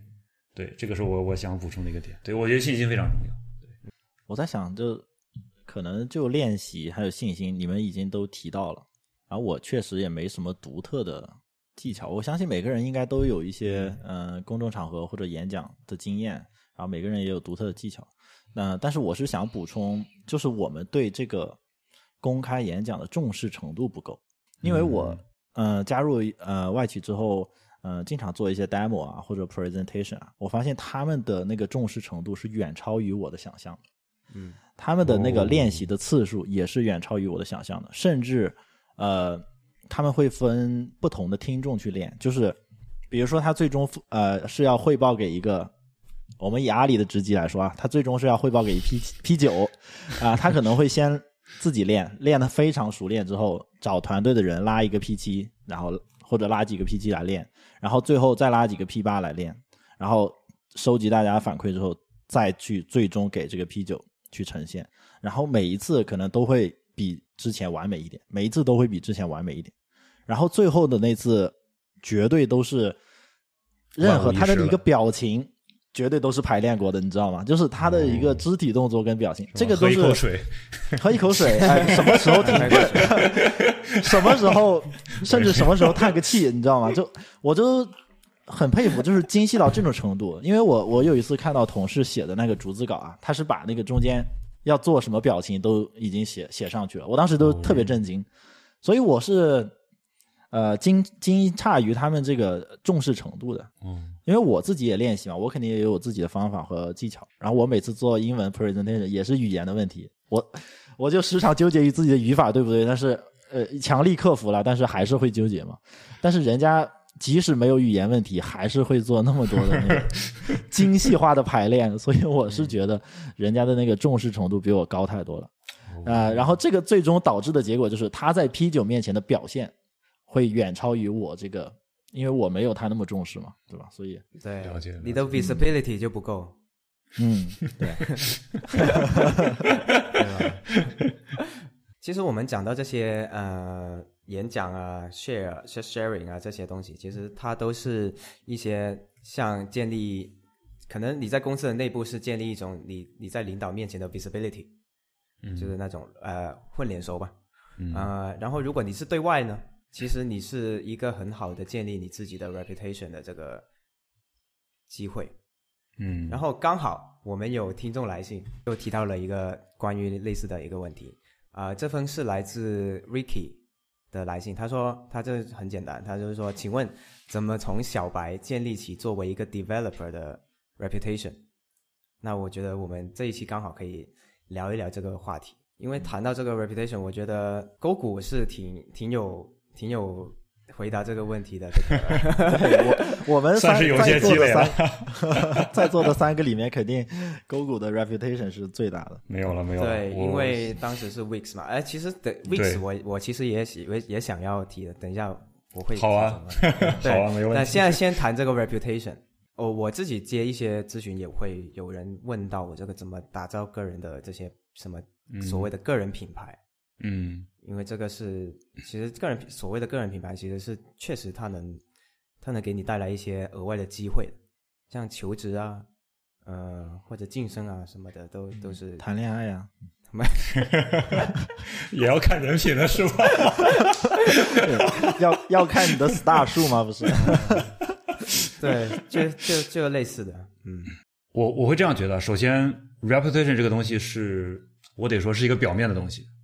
对这个我就是跟跟跟你本人跟你的本我相比，这是一个相对表面的东西了。那我会觉得，呃，有些人可能会刻意经营自己的 reputation，有人有些人可能不会，甚至有些人可能就不会在没有公开场合有任何个人的信息能够查得到。但我觉得我多年以来的感觉是，是是说，reputation 其实是是一个放大器，是你本我的一个放大器。对，那呃，所以你想要的这个 reputation 可能一定也可一定程度也取决于你是什么样的人，或者你想成为什么样的人，或者你想放大你自己哪哪些方面，比如说你想让别人知道你是个技术很厉害的人，这是一种 reputation。你也可以让别人知道你是一个 很 nice，就是你的性格很好，对，这是一这也是一种就是 reputation 嘛，比这这也是可以被传播、口碑传播的所谓口碑传播，就是这是一个好人，对，这个人技术很厉害，对吧？或者是或者就是这个人很有钱，就是炫富，这也是一种一定程度上广义的 reputation 嘛。总之呢，就是说它是一个放大器。那这个放大器，我之所以把它称之为放大器的原因是。如果你的技术，我我只是举例子，如果你的技术并没有那么好，但是每天每天宣传自己的技术怎么样，可能会起到反效果，就是它最终只会帮你放大你的某一个方面，但不会，但还是你本我的一部分，它不会，呃，比如说你是 A，结果把你就是你的 reputation 变成一个 B，这个我看到很少了，可能有一时的，但最后你经不住时间考验。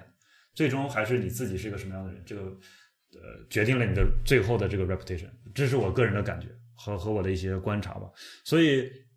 回到这个问题，如果呃比如说小白程序员如何建立 reputation，如果啊、呃、你是有这个疑问或者这个困惑的话，可能你需要首先想想看，呃你想建立哪方面的 reputation，对你是否可以把这个 reputation 适度的解构一下。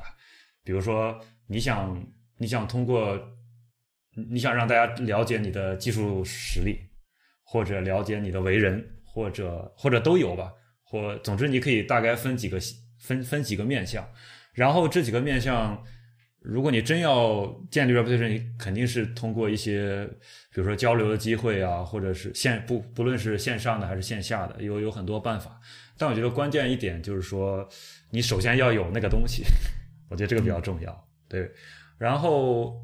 有的时候我觉得可能分线上跟线下，线上比如说你可以参加一些，你可以你可以就是在社交网络上有一定的活跃度。跟别人互动啊，这是一种方式，或者你可以去，比如说投稿，就是现在比如 Hacker News，这个是大家都知道，啊，也可以是一些呃类似的地方有很多了啊，或者有些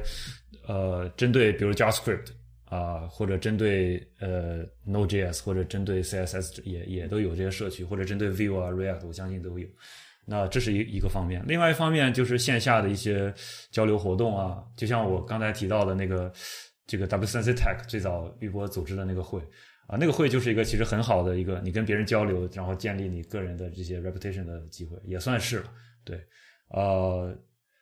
我倒是没觉得有很多什么特别新颖的，或者说一些特别 tricky，就是立竿见影的，也也是靠日积月累，靠你自己争取这些机会，或者你主动找这些机会吧。但我觉得有一点，我可能，呃，我觉得可能是呃。比较忌讳，或者说比较容易适得其反吧，就是你可能过度夸大的在在别人面前，你知道吗？就是卖弄一些，或者说是就是分享一些东西，就让人有一种卖弄的感觉。那我我印象中有一年比较早了，有一年那个会叫 Web Rebuild，就是讨论网页重构的会。那你听名字就知道这个是一个有年代的会。有我忘记是哪一年，二零零几年或者一零年前后吧。Web Rebuild 那个会有一年，呃，我听过一个分享，呃，那个分享者是现在已经好像已经不是很活跃了，我们都尊称他为标叔、标哥，就是他的那个也呃也有叫纹身佬的，他的那个脖子后边纹了一个呃 head 和一个 body，就这样的。对对对对，呃，是是是大前辈了，是我的大前辈。对他有分享过一个，呃，我觉得非常经典的一个分享，呃，让我很受益的。他提到了一点，就是他提到了六个字，我记到现在，就是叫“看三做二说一”，意思就是说，你大概的一个做，比如说你看多少东西，做多少东西，说多少东西。他总结出了一个比例，就是看三做二说一，就是你要尽量多观察、多思考，然后呢，其次是要多动手，但是你要真正要讲呢，你挑你做的最最精华的那个，或者你最有成就感这个东西来讲，啊，就是避免说啊没有看过很多东西，没有很多知识，但是做了一堆，然后然后还就是满嘴跑火车，这个是就是反例，呃，相反呢，就是你可能要多看、多做、多实践。然后有限的或者甚至谨慎的把你的想法分享出来，把那个最精华的东西让别人看到。就是其实好的 reputation 有的时候不需要你每天说，你可能做一个特别好的东西，这辈子可能只做一件事情。一个人一个歌手只要一首歌红了，他可能就红了，大概就是这个意思。对 对，这是我个人的一些经验。但说实话，我觉得你们二位也是。肯定也有你们的心得跟经验了。如果论 reputation，其实你们二位都不差了，这个我是知道的，你们就不用客气。我们是后辈了，我们是后辈。后辈，对我我跟勾股聊天就感有这很强烈的这种感觉，就是，嗯，芥味比较重。在 不不不不，我我的意思是说，我的意思是说，当我在呃二十来岁、二十出头的时候，在我那个年年代，嗯呃，我会把勾股这样的人。看的是一种，像是一种楷模偶偶像，对，呃，就楷模吧，就是你你会觉得说，哦，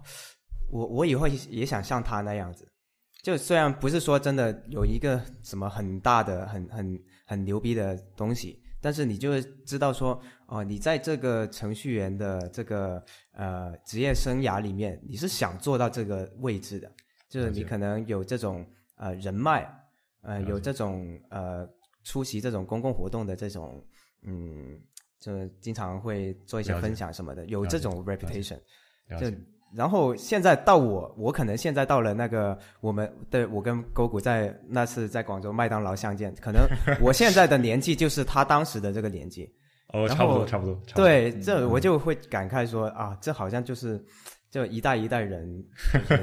就在在在在没有我的荣幸，我的荣幸。呃没有没有没有没有，没有，真的是。对，然后讲讲回呃 reputation 这个，我觉得我个人来说，就从我自己个人的经验啊，我觉得 reputation 主要是你的 output，呃，比如说你你你你只要坚持去分享你认为是好的东西，无私的分享出来，你不求回报的去分享出来，那我就觉得你的 reputation 或者你的 visibility 在这个社区上的 visibility 会越来越高。我是觉，比如说我我写博客，我我从一四年就我从一四年开始写，一直到可能我写到可能写了四五年，我的博客才会有偶尔会有一些量进来。了解，对，就是你在那四五年里面，我的想法就是，呃，我不会说我我写这个博客就是为了赚钱或者什么样的，我就是想说，我我当时的第一个想法就是说我我自己我自己学历不好嘛，然后也没人没人认识我，一零 reputation 零 reputation，那我应该做点什么呢？我就我该做的事情就是，呃，我真真诚的把我学习到的东西，把我自己的想法写在我的博客里面，然后把这个链接丢到那些社区上面，V2X 啊，啊什么什么之类的社区上面，看有没有人来来来关注，或者有没有人来看。那日积月累之后，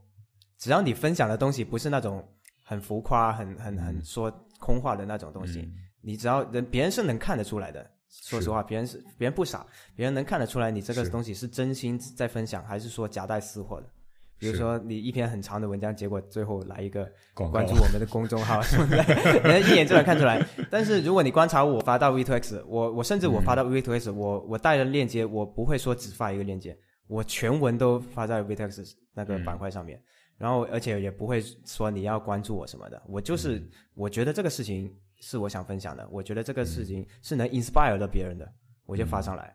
然后那我我我是会相信说这种无私的无私的分享，它肯定会带来回报的，只是说你不知道它什么时候来。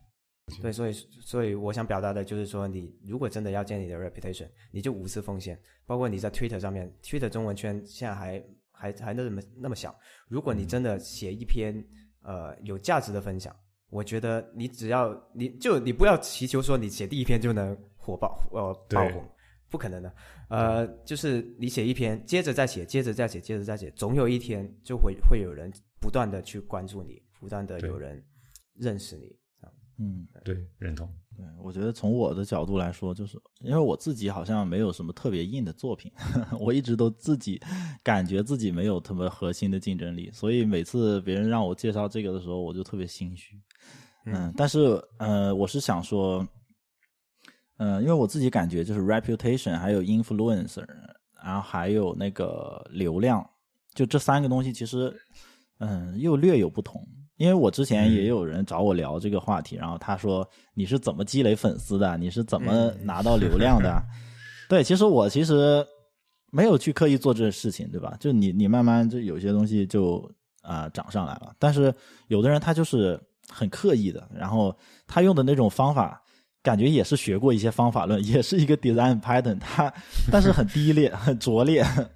他可能会群发，然后呃还还有做一些呃呃标题党，呃还有做一些这种抄袭，这这些呃洗稿，这这种事情都很很呃，就是让我觉得很有点反感。呃，但是呢，我我是想说，如果你想积累，就单论 reputation 这个东西的话，我觉得你首先要做出一些跟别人不一样的东西。就是你做的那个作品，哪怕是一篇文章，你你要有独特的观点，你不可能说啊、你写了一篇文章，这是你的思考，但是啊、完全是把别人的东西又说了一遍，这种东西就是。啊，或者你写写一个代码作品，你就完全是 克隆了一下别人的东西，也没有用到什么新技术，对吧？也没有，呃，就相当于你在这个世界上没有做出增伤，你知道吗？就是 有有这种感觉，你你做的这种事情，呃，然后你还要找别人去宣传你的呃你你所做的啊、那么别人即使有心给你宣传，那他介绍的这个话是怎么组织都很难组织。你总不能让别人介绍你说，哎，Randy 现在又做了一款 跟呃什么什么东西一模一样的东西，那这个没什么意义嘛，对吧？就所以我就在在想，如果你想积累 reputation，一定要做一个呃真的是突破了的东西啊、哪怕是文字上、呃音乐上啊各种渠道、各种形式。然后我还想说的一点就是，呃，不要怕找陌生人，呃，来宣传自己。嗯就是我觉得跟陌生人搭讪是一个，呃，其实是一个捷径。就是你，比如说形形色色的大 V 啦，各种各各样的渠道，你在呃，比如说就拿 Twitter 来说，Twitter 上呃可能超过十万的大 V，中文圈的，呃，寥寥无无几嘛。然后你你找他们直接搭讪，呃，你不要担心他们会拒绝你，也不要担心他们就是完全无视你。只要你做那个东西你自己有信心，然后你找他们去聊一聊，你你就说你做了一个什么样的东西，呃，这是一个非常好的捷径。就是如果一个大 V 他看到你这个东西真的有价值，他都不用你去做什么营销，他可能会真真心的想帮你。哎，这个东西真的不错啊，那我是呃就随便发条推，他都没想太多，他觉得很不错，然后发条推，可能你就是有一些 reputation，所以你。呃，我知道很多人他会觉得说找别人是一个心理负担很重的事情。他觉得，哎，我找一个大 V，如果他看不上我怎么办？然后我找一个大 V 宣传，他就觉得这个东我这个东西很挫怎么办？他不夸我，反而发了条推特，啊、说我这个东西很挫怎么办？啊、其实不要有那个心理负担。如果你觉得嗯做的东西你自己有信心的话，你就去找他就好了。嗯啊，哪怕是没信心，你可以跟他聊嘛。他如果呃很很一般大 V 都很 nice 啊，他如果不 nice，他也不会成为大 V 啊。对，我是这么觉得。嗯，嗯，嗯，大不了再做一个，再做对大不了再做一个。我觉得对对对，时间很长。对对我现在也还一直还在做一些自己小东西，反正就自娱自乐嘛。嗯，嗯对，这个跟你去搭讪陌生人是一样的。嗯那他不回你，他不会说啊，你这你这个人怎么这样，然后把你 block 掉，不会吧？嗯除非你骚扰他，对不对？另外，我觉得还有一点就是说，呃，我觉得可能大家还有另外一个心理负担，就是自己想希望自己做的每个东西都成，这个嗯，是不可能的。哦，对对对，嗯，对对对对，这个这个我觉得几乎不可能的。对，而且呃，从另外一个角度讲，你做的东西越有创新性，你失败的概率越大。对，所以就是不要怕失败。对对，是。嗯我以前就会，我很年轻的时候就会觉得，啊，为什么我写了这个不红？写了这篇文章为什么 访问量这么低？或者说我做了这个开源库为什么没人用？就发到 Hack News 都不用几秒钟，它就被被刷下去，它在 News 那也被刷下去。对，就以前经常会这样想，后来后来就看开了，后来看开之后心情都好多了。就是你要我给自己设立的预期，就是我把它放上去就没没人会看。然后如果有了这个 mindset 之后，你反而做东西就轻松了，你就不会去管这个东西给你带来什么样的曝光、什么样的回报。你说，啊，我觉我觉觉得这个容，我觉得这个值得写，嗯，值得分享，就写，然后就持续的去写。我觉得，呃，有一句话是这么说的：多大多数的成功本质上就是持续。其实我感觉这些都是年轻人必走的弯路，也不能说弯路，就是必遭遇的挫折。经历因为我也对。经历过这种，你你做一个项目，你在 GitHub 上自信满满，还把 README 美化了一下，是吧？甚至做了一些呃奇奇怪怪的动效在主页上，你发到 Hacker News，那基本上真的就是一分钟就没了，那种感觉啊、经经历过多次之后啊、然后就习惯了，然后终于有一天，对，终于有一天有一个项目啊，它竟然持续了十分钟，或者说你呃持续了半天。就我曾经也有一个项目，在持续了一天吧，然后那个 GitHub 它冲上了 Top 十那个榜单，哦我当时哇心里好激动啊！哦，但是觉得在那个之前的那些回报都来了是吧？就觉得都 值对了，但是对啊，在那之前都都经历了多少挫折啊，所以说，对我我都是哎能理解的，对。对，只是说大家没有看到他成功之前的那些失对对对败的经历。对对对，我相信大家都在都在等那一刻。对，不过话说回来，刚刚你聊到那个 GitHub 的那个，我之前我跟别人聊也也聊过这个。他说，他就他也是说嘛，说我精心写好的这些文档，精心写好的 README，结果最后最后 star 也就那么几个啊！我也经常遇到这种，但是我我是这么跟他说，我是说，我觉得写一个好的 README，写一个好的 API 文档，不是说为了真的有这个项目有多火，或者说有多忙，而是对自己的一种自我要求。嗯，我这句话爹味儿就很浓了。我我我对我我对我自己是这么个个个自我要求的，其他人可以不换成自己用效仿。就好了。对我自己是这么，我自己是这么想的，就是我会这么想，就是我自己是有这样一种自我要求，而且我觉得这个东西它可能没人用，但是我觉得这个东西是给我未来求职的时候的那个面试官看的，嗯，我要让他看到我做项目是严谨的，我做项目是我 README 会写的非常详细，我 README 会我我自动化测试会写的很覆盖率有多高，就即使是一个没人用的项目，我都能做的这样子。我觉得这是对对面试的一个加 加分项。你知道，说起这个爹味儿，我就感觉，呃，就刚才你说的，我们在听勾股讲话，有种听前辈讲话的感觉嘛。其实我在年轻的时候，你知道，就是多么希望有一个这样的前辈来教我 做人的道理。你看，在职场真的很难走了多少弯路啊？对，但是没有太夸张了，你这样讲。呃，确实是这样子的。我我还有后半句，就是，但是反过头来想，就是如果当时勾谷呃，在我刚入职场的时候就认识我，然后给我了一堆建议，我可能也就是 get 不到的，对，因为没经历后面的一堆事情 OK 就 OK，get 不到，对，对，该所以还是撞还是该精力要对，还是精力主义。经历这你知道我以前开刚开始玩 Twitter，我每天想的事情就是我的我的 followers 什么时候大于我的 following？对啊，我因为我以前就关注了两百三百多个人，但是我的粉丝就是五十五十六十。我我有一段时间跟你类似，我我玩的游戏是我的 follower 能不能呃超过我的 tweet 的那个数量？就是三段论，就是就一一开始觉得，呃，你做就是如如果一开始我们想建立 reputation 啊，做一个小白，然后刚进入 Twitter，我会想我发的东西一定要是有价值的东西，然后说话非常严谨，然后每一个 Twitter 好像还啊、精心措辞，然后等到中期的时候又会受挫到那种程度，就发了那么多次也反正也没人看，算了，我就放飞自我，然后 到这段时间你就就 be real 之后，反反而有一些 followers 了，你知道吗？然后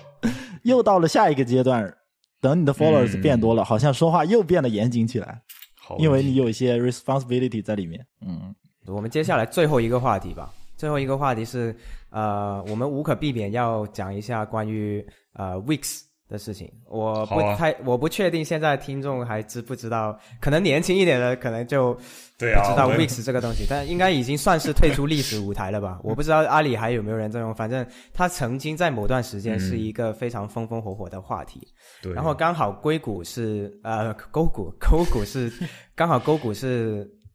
负责这个业务的，嗯所以我们更加要趁这个机会要聊一下这个事情。好啊，而且我们不聊那些什么很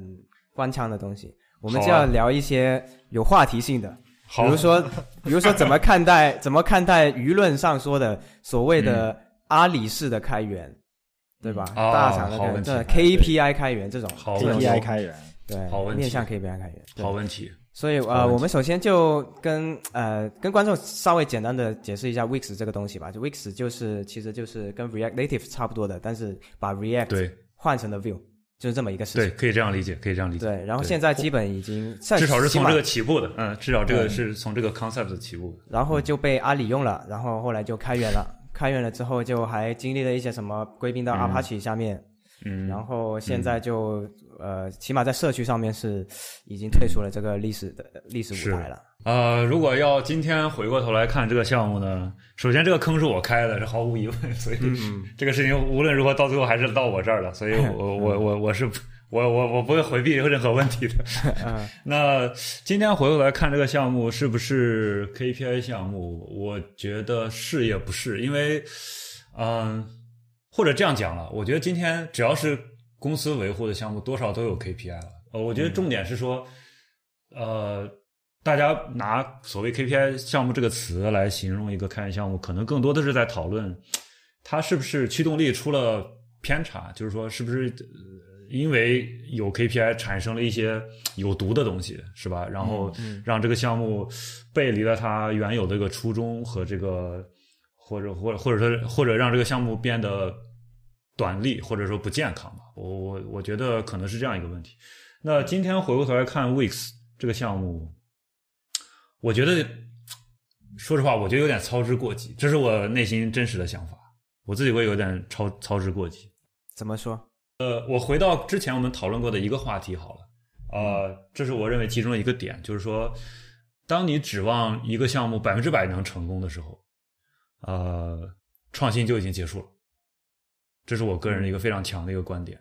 就是，呃，因为创新就意味着你要去尝试，你要挑战一些，你要突破一些你想尝试突破的东西。这个一，除非你是绝顶的聪明，不然这个一定是有概率，就是说你试三个东西、五个东西，甚至十个东西、一百个东西，有一个东西成了，啊、另外几个可能都失败了。这个时候你是需要用用一个方法论的角度讲，就是让失败变得安全，这是一个非常重要的学问。在这个对你想做一些创新的东西或者怎么样，当时我觉得大家整个集团对 Wix 的期待有点太高了，就是说。我觉得这里面有我预期管理的问题了，坦白讲，这由我个人操操作不当导致的。但是现当时我我的感觉就是说，这个项目从开源那一刻起，它其实不是一个 production ready 的东西，它不是一个一点零的东西，呃，不是一个传统意义上一点零的东西。虽然我们也有版本号，但我觉得 anyway 它不是一个一点零的东西。它还有第一个，它有很多细节可以完善，呃，才能够真正好用。好用就直接对应了口碑，对吧？对应了大家对这个东西的感受。第二个呢，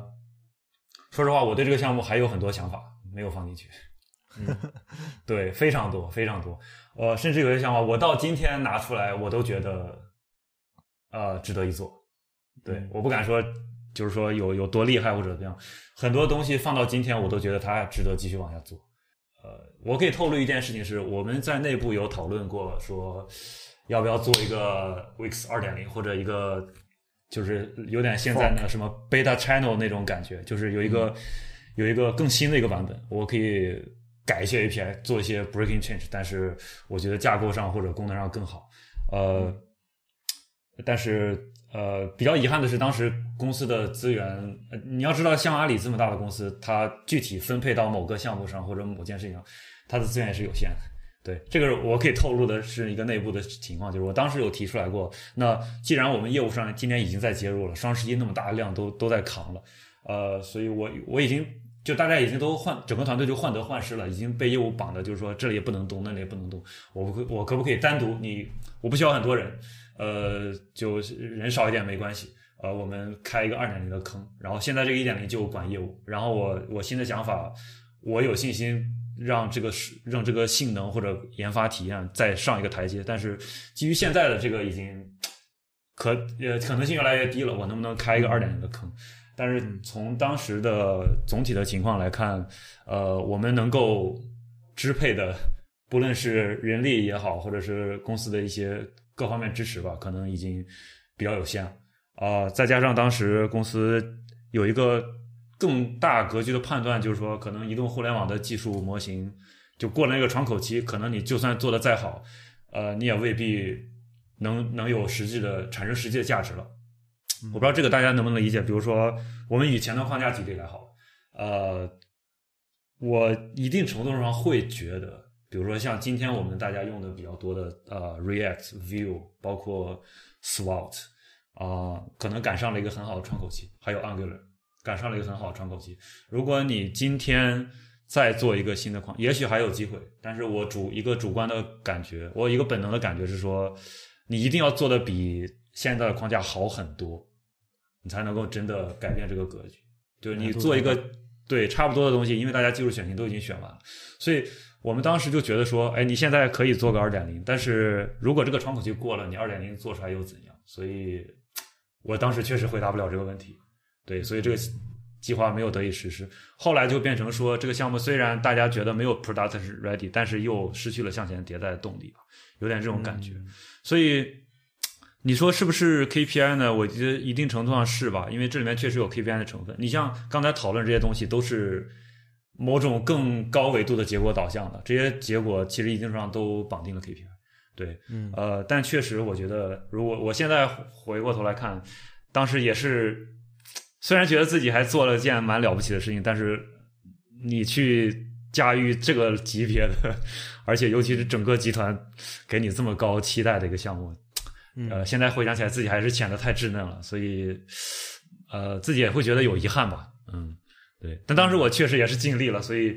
我就所以我的我的这种感受是割裂的。我自己觉得我真的尽力了，然后我没有什么留什么遗憾了。但是结果上，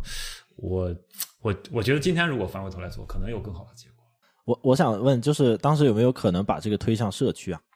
这个就来到第二个问题，就是说，呃，当时说实话，我们想当时想把 Wix 这个项目捐给阿帕奇社区，其实就是想走这一步，呃，也是想逐渐的往这个方向过渡。但其实当时，呃，就是这件事情要从多个角度看，从呃开源项目长期发展的角度，你有一个大的基金会背书，并且它帮你。呃，逐渐的找到一些正确的 pattern，让这个项目能够健康运作起来，其实是一个非常好的事情。但同时，我们也面对另外一个质疑，就是你是不是要弃坑了？这个是不是你自己不想做了，所以你要捐给我们？我们虽然内心觉得这样给阿巴奇是好事，但我们必须回答这个问题，这是一个非常非常焦点的一个舆论话题。对我，我我我不希望，我们也不希望说，就是好心办了坏事。本来是很好的初衷，但是，呃，变成这个样子。所以我觉得可能关键在于说，我觉得我觉得阿巴吉这步走的是没有错的。那关键在于说，这个过渡过程可能走的不是很好。另外，在这个过程里边，呃，我觉得这个需要持续探索的，就是说，一方面公司希望拥有对这个项目的驱动力和控制力。一方面，你又希望别人可以贡献，又又希望可以成为社区的项目，这个有的时候是有矛盾的。我觉得我们当时没有找到这个平衡点。事实上，现在你看很多优秀的，比如说公司在驱动的开源项目，可能也有这个问题，就是大它它即便是完全公开的放在一个地方，就是主力的就 committer 就还是公司自己人，甚至这些人就是说也未必都是靠。对自己的开源热情，就自己对开源的热情在做，可能就是拿钱做事，对吧？然后可能今天离职了，交给下一个人，就下一个人填这个坑，这种情况也有。所以，呃，我只能说长期这个事情是好的，但是实际操作过程中，我们还没有走走走到那一步，可能自己出了问题，应该这样讲吧。假设 Wix 这个东西是刚开始就是由社区产生的，嗯那它的结果会不会比？他在阿里里面更好一点。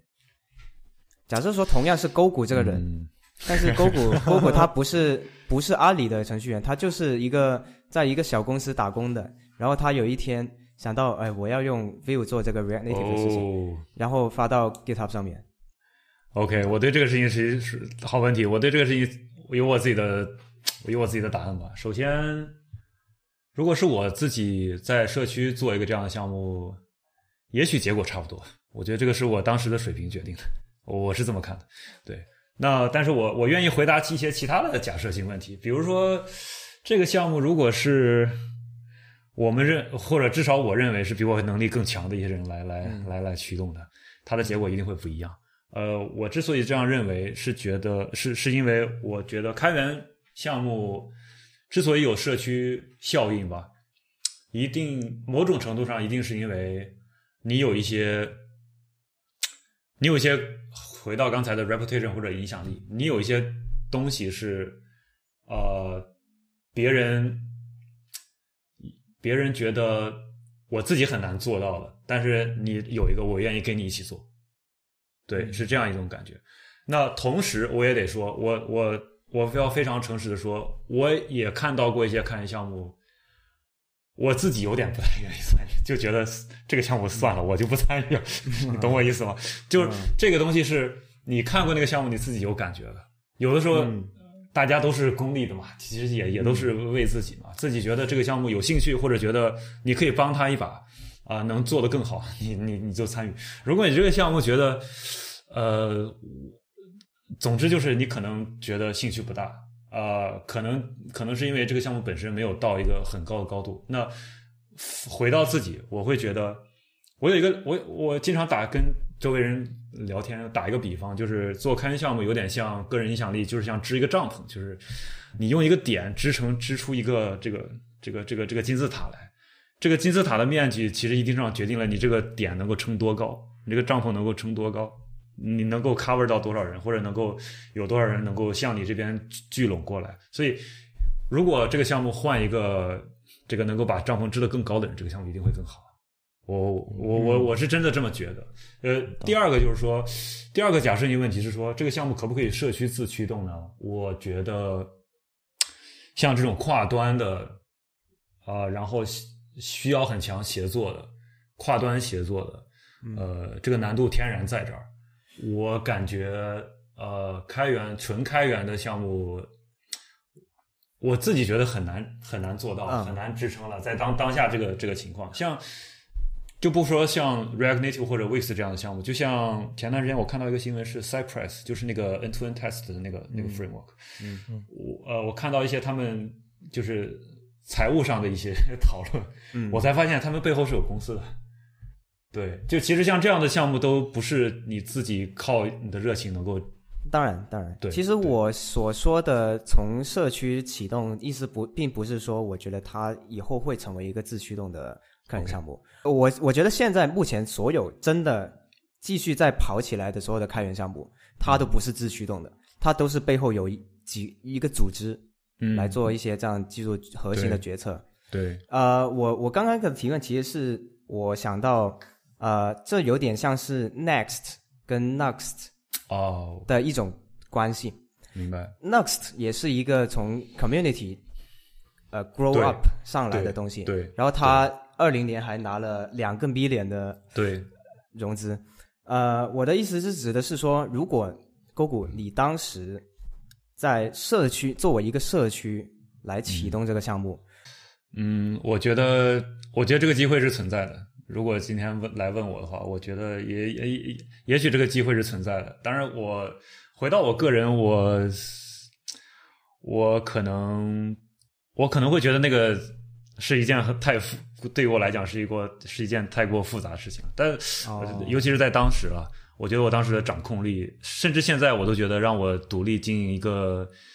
开源项目，或者甚至一个社区，甚至一个背后的公司，对我来讲都是一件非常非常有挑战的事情。我自己会这么觉得。但是从另外一个角度，我又觉得，如果你真的觉得自己的东西够好啊，我觉得值得一个独立的公司来运作，或者独立的一个组织吧，至少是一个 organization 来来做，因为。这个回到我最近的一个感受，就是我我们我觉得我至少在阿里的这五年多，我一直有一个感受，或者周围人也也许是这么想，也都是这么想的，就是呃这些像阿里啊、腾讯啊，包括现在的字节，可能像这些大厂，有着充分的资源，有着充分的流量，有着有钱有人，什么都有，所以你想做一个东西，大概率在大厂做是是最好的平台，是最容易做成的。那我现在可能也是，我觉得这件事情本身可能也在变化，或者我个人的观念在变化。我现在逐渐觉得，如果你真的有一个很好的想法，呃，最好是独立做。对，因为我我发现一个弊端是，可能大家各有利弊，但我发现，在大厂做的一个非常明显的弊端是说，呃，大厂的至少我们现在国内的这些大厂，它的驱动力往往不在你想做的这个小的这个，嗯，相比于对，不在这个地方，就是他今天可能有需要，呃，支持你做，过一段时间这个这个话题差不多冷冷冷下去了，或者结束了，或者他觉得这个事情做完了，你可能不觉得，但他觉得这做完了够用，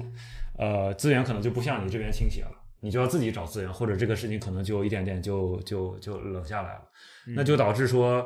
你总有不甘心的那那部分。你总觉得这个东西做的，或者直观的说，你就做觉得做的不爽，对吧？做做一做，怎么怎么就就就就变成做成这个样子？就明明就可以继续往下做，好像有点套回当时卫斯感觉。但我现在确实觉得，如果你真的有一个呃很好的想法，你就自己，呃，如果你刚好有好的机会，你不妨试试看你自己来做，你有你有你的专注度啊、你有你的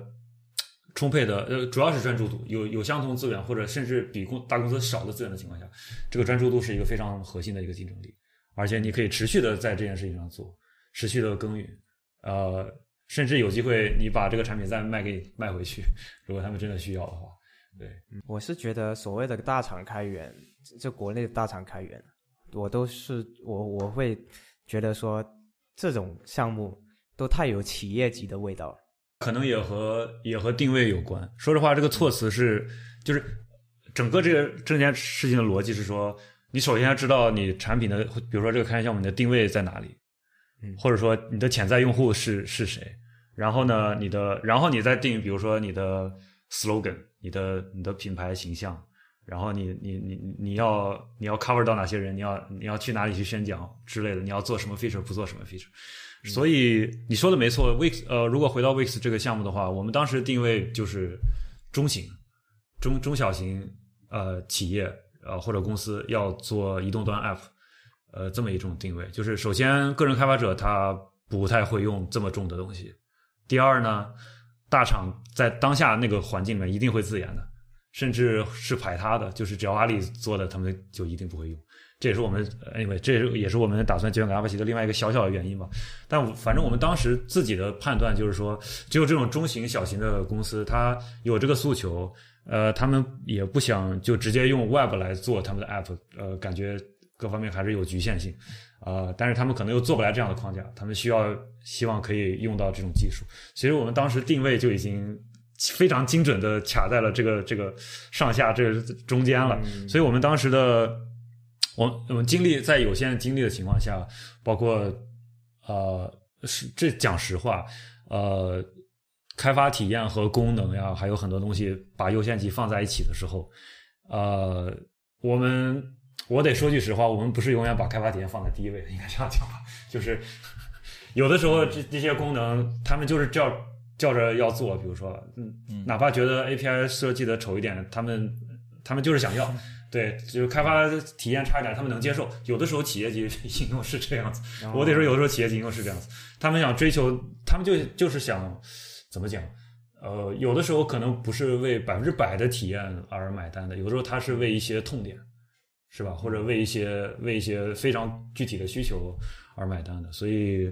我们做了一些相应的取舍吧。但说实话，非常客观的说，我们做这些决定的时候，我们是知道，作为个人开发者，有些对这个东西感受是不好的。对，嗯，但这个是我觉得一切是从最上边这么一切一一一系列这样驱动下来的。对，当然你项目只要做得够好，呃，你方方面面都应该照顾得到，这这是没错。所以这这也体现你的水平了。就是如果你真的水平到那里，你即便是为 to B 的或者是 for enterprise，你的 DX 还是可以做得很好。我们当时确实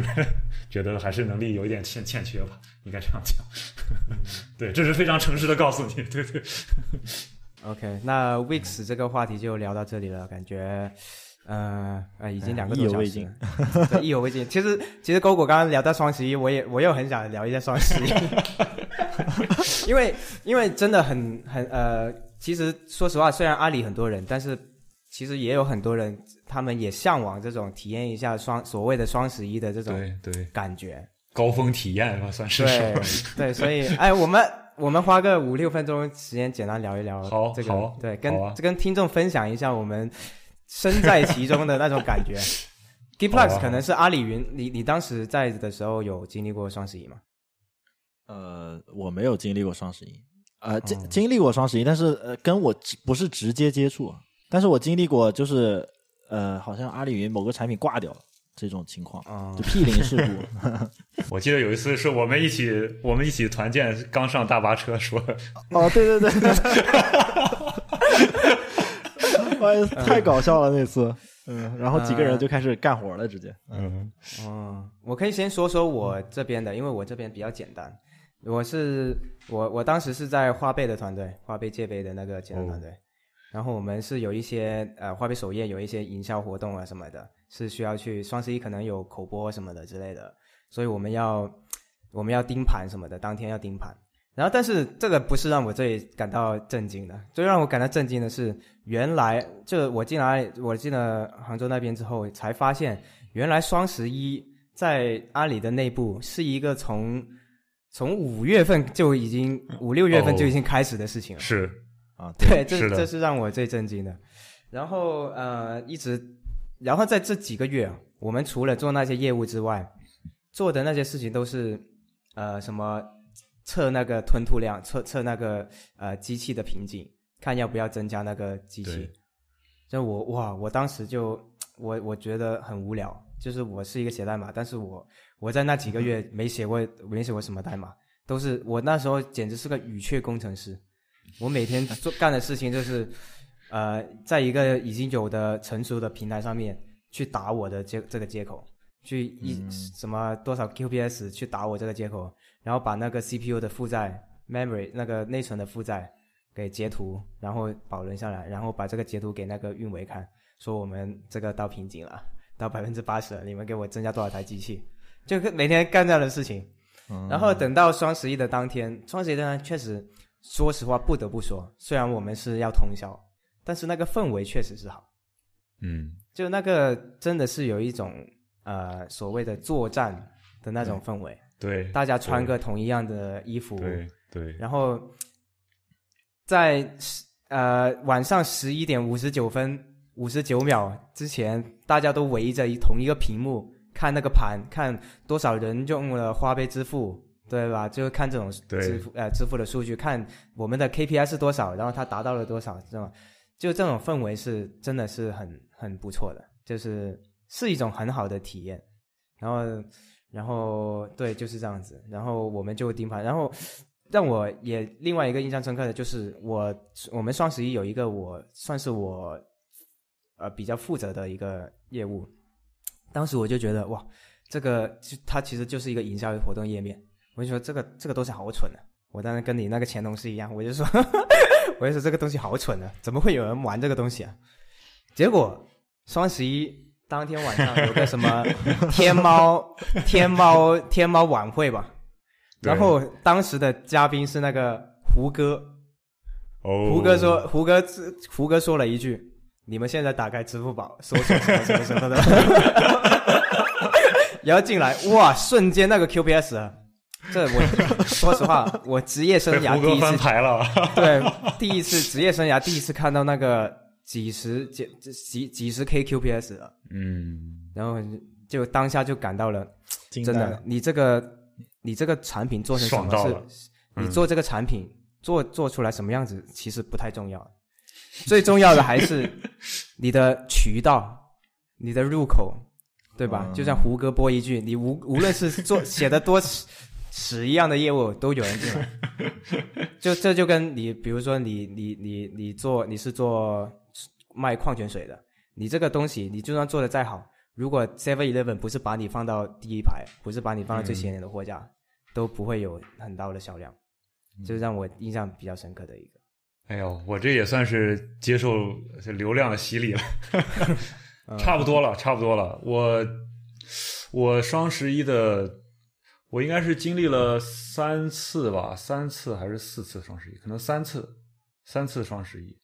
然后就就像刚才 Randy 说的，其实双十一不是最后那一天或者几天，就是整个半年都在准备双十一，所以我我就拿 Wix，我还是拿 Wix 举例好了。既然都已经聊到 Wix，我们当时准备做 Wix 这个项目是，就是夏天就已经开始了，具体哪一天我忘记了，但是我清楚的记得，呃，那一年 JSConf 在深圳还是在广州，在深圳吧，嗯。对，嗯。因为我记得我因为我记得 JSConf，所以我只要回头一查，我就能够查到精确的是哪一天。嗯。我当时又回到我们刚才有个话题，就是我当时有了一个类似的 Wix 这样的一个技术方案的想法，但是我我也不是很确定它究竟怎么样，所以我想尽一切办法，就线上线下，我我只要遇到我的周围的朋友、同事、同行，我就会说。我都会采纳，呃，就会征求意见。比如，我就跟他们说，说我打算做这样一个东西，你觉得怎么样？所以，我印象特别深，就是我在那次 JSConf 遇到了 Hex，遇到了小右游戏本人，然后遇到了 Strikingly 的 CEO 还是 CTO 忘记郭达峰峰，对，然后还有还有很多人了，其他人我不好意思，我没有想起来，不要恨我。就那我印象特别深，就是那次我接就是接近要 kick off，接近接近要做这件事情，但是我心里没底，我就跟很多人聊这件事情，然后聊完之后，那呃大家都给了我很多鼓励，当然更重要的是给了我很多确定的那个信心，所以我就是在开会的过程中，应该是在飞机上还是在什么时候，我就我就设计了第一版的那个 JS Bridge 的那个 API，就是那个呃 native 跟跟那个 JavaScript core 沟就是沟通的那个 Bridge API。我印象特别深，因为我是写成邮件发的，所以那个邮件就是在就是在飞机上写的。对我，然后我就写出了就是 Wix 第一版的那个 API 设计，所以那个是 JSConf 的结束的第二天，应该是。然后大概迭代了大概两个多月，呃，我们当时用了 Scrum 迭代了四个 Spring，一个 Spring 的两周，差不多两个月时间。嗯呃，然后接下来的事情就是我自己都没有想象到，就我们那个大老板看完第三次还是第四次的那个 demo，就是那个那个 Spring demo，看完之后说，这拍拍我肩膀说啊还可以还可以，他说的还可以，就是你知道就是你知道像双十一那种场合，就他当时已经跟你说要进双十一了，Wix。他当时他那样拍一下，应该就是算是算是哦，大概就是算算是给你肯定了，因为前面这个东西没做出来，没有人敢保证它可以上，对不对？然后做出来，他看到第三个还是第四个 demo，看完之后，啊，他拍拍我肩膀说，哎，做的不错，然后就他就忙他的事情去了。他那个大老板是每天日理万机的那种，真的是对他他他有他有时间抽出来看我那个小 demo，就本身就是对我认可了。我当时就有一种感觉，这个事要成了。对，因为前面也是试了各种方案，在那个 Wix 之前试了各种方案，然后包括在做的时候也不知道能做成什么样子，因为也没有人做过。而且我们第一次是前端，就是 Web 前端 iOS、Android 在一个项目组里面做这样一个项目，以前从来没有过，没有人知道会做成什么样子。就当时那拍我那两下肩膀，让我觉得这个好像有对有一种石头落地的感觉。然后接下来的发生的事情就是。直接，你想这样一种刚做出来的项目，直接上了那个手机的那个主会场，还有分会场分类那两个流量最高的页面，然后当年就把这个流流量扛下来。扛下来之后，接下来发生的事情就是老板说这个项目我们决定开源了，然后就有了后面的故事。虽然没有亲临双十一指挥的现场，但是我，呃，从那些项目组的人能听听出来，就是其实他们还是有一些使命感在的。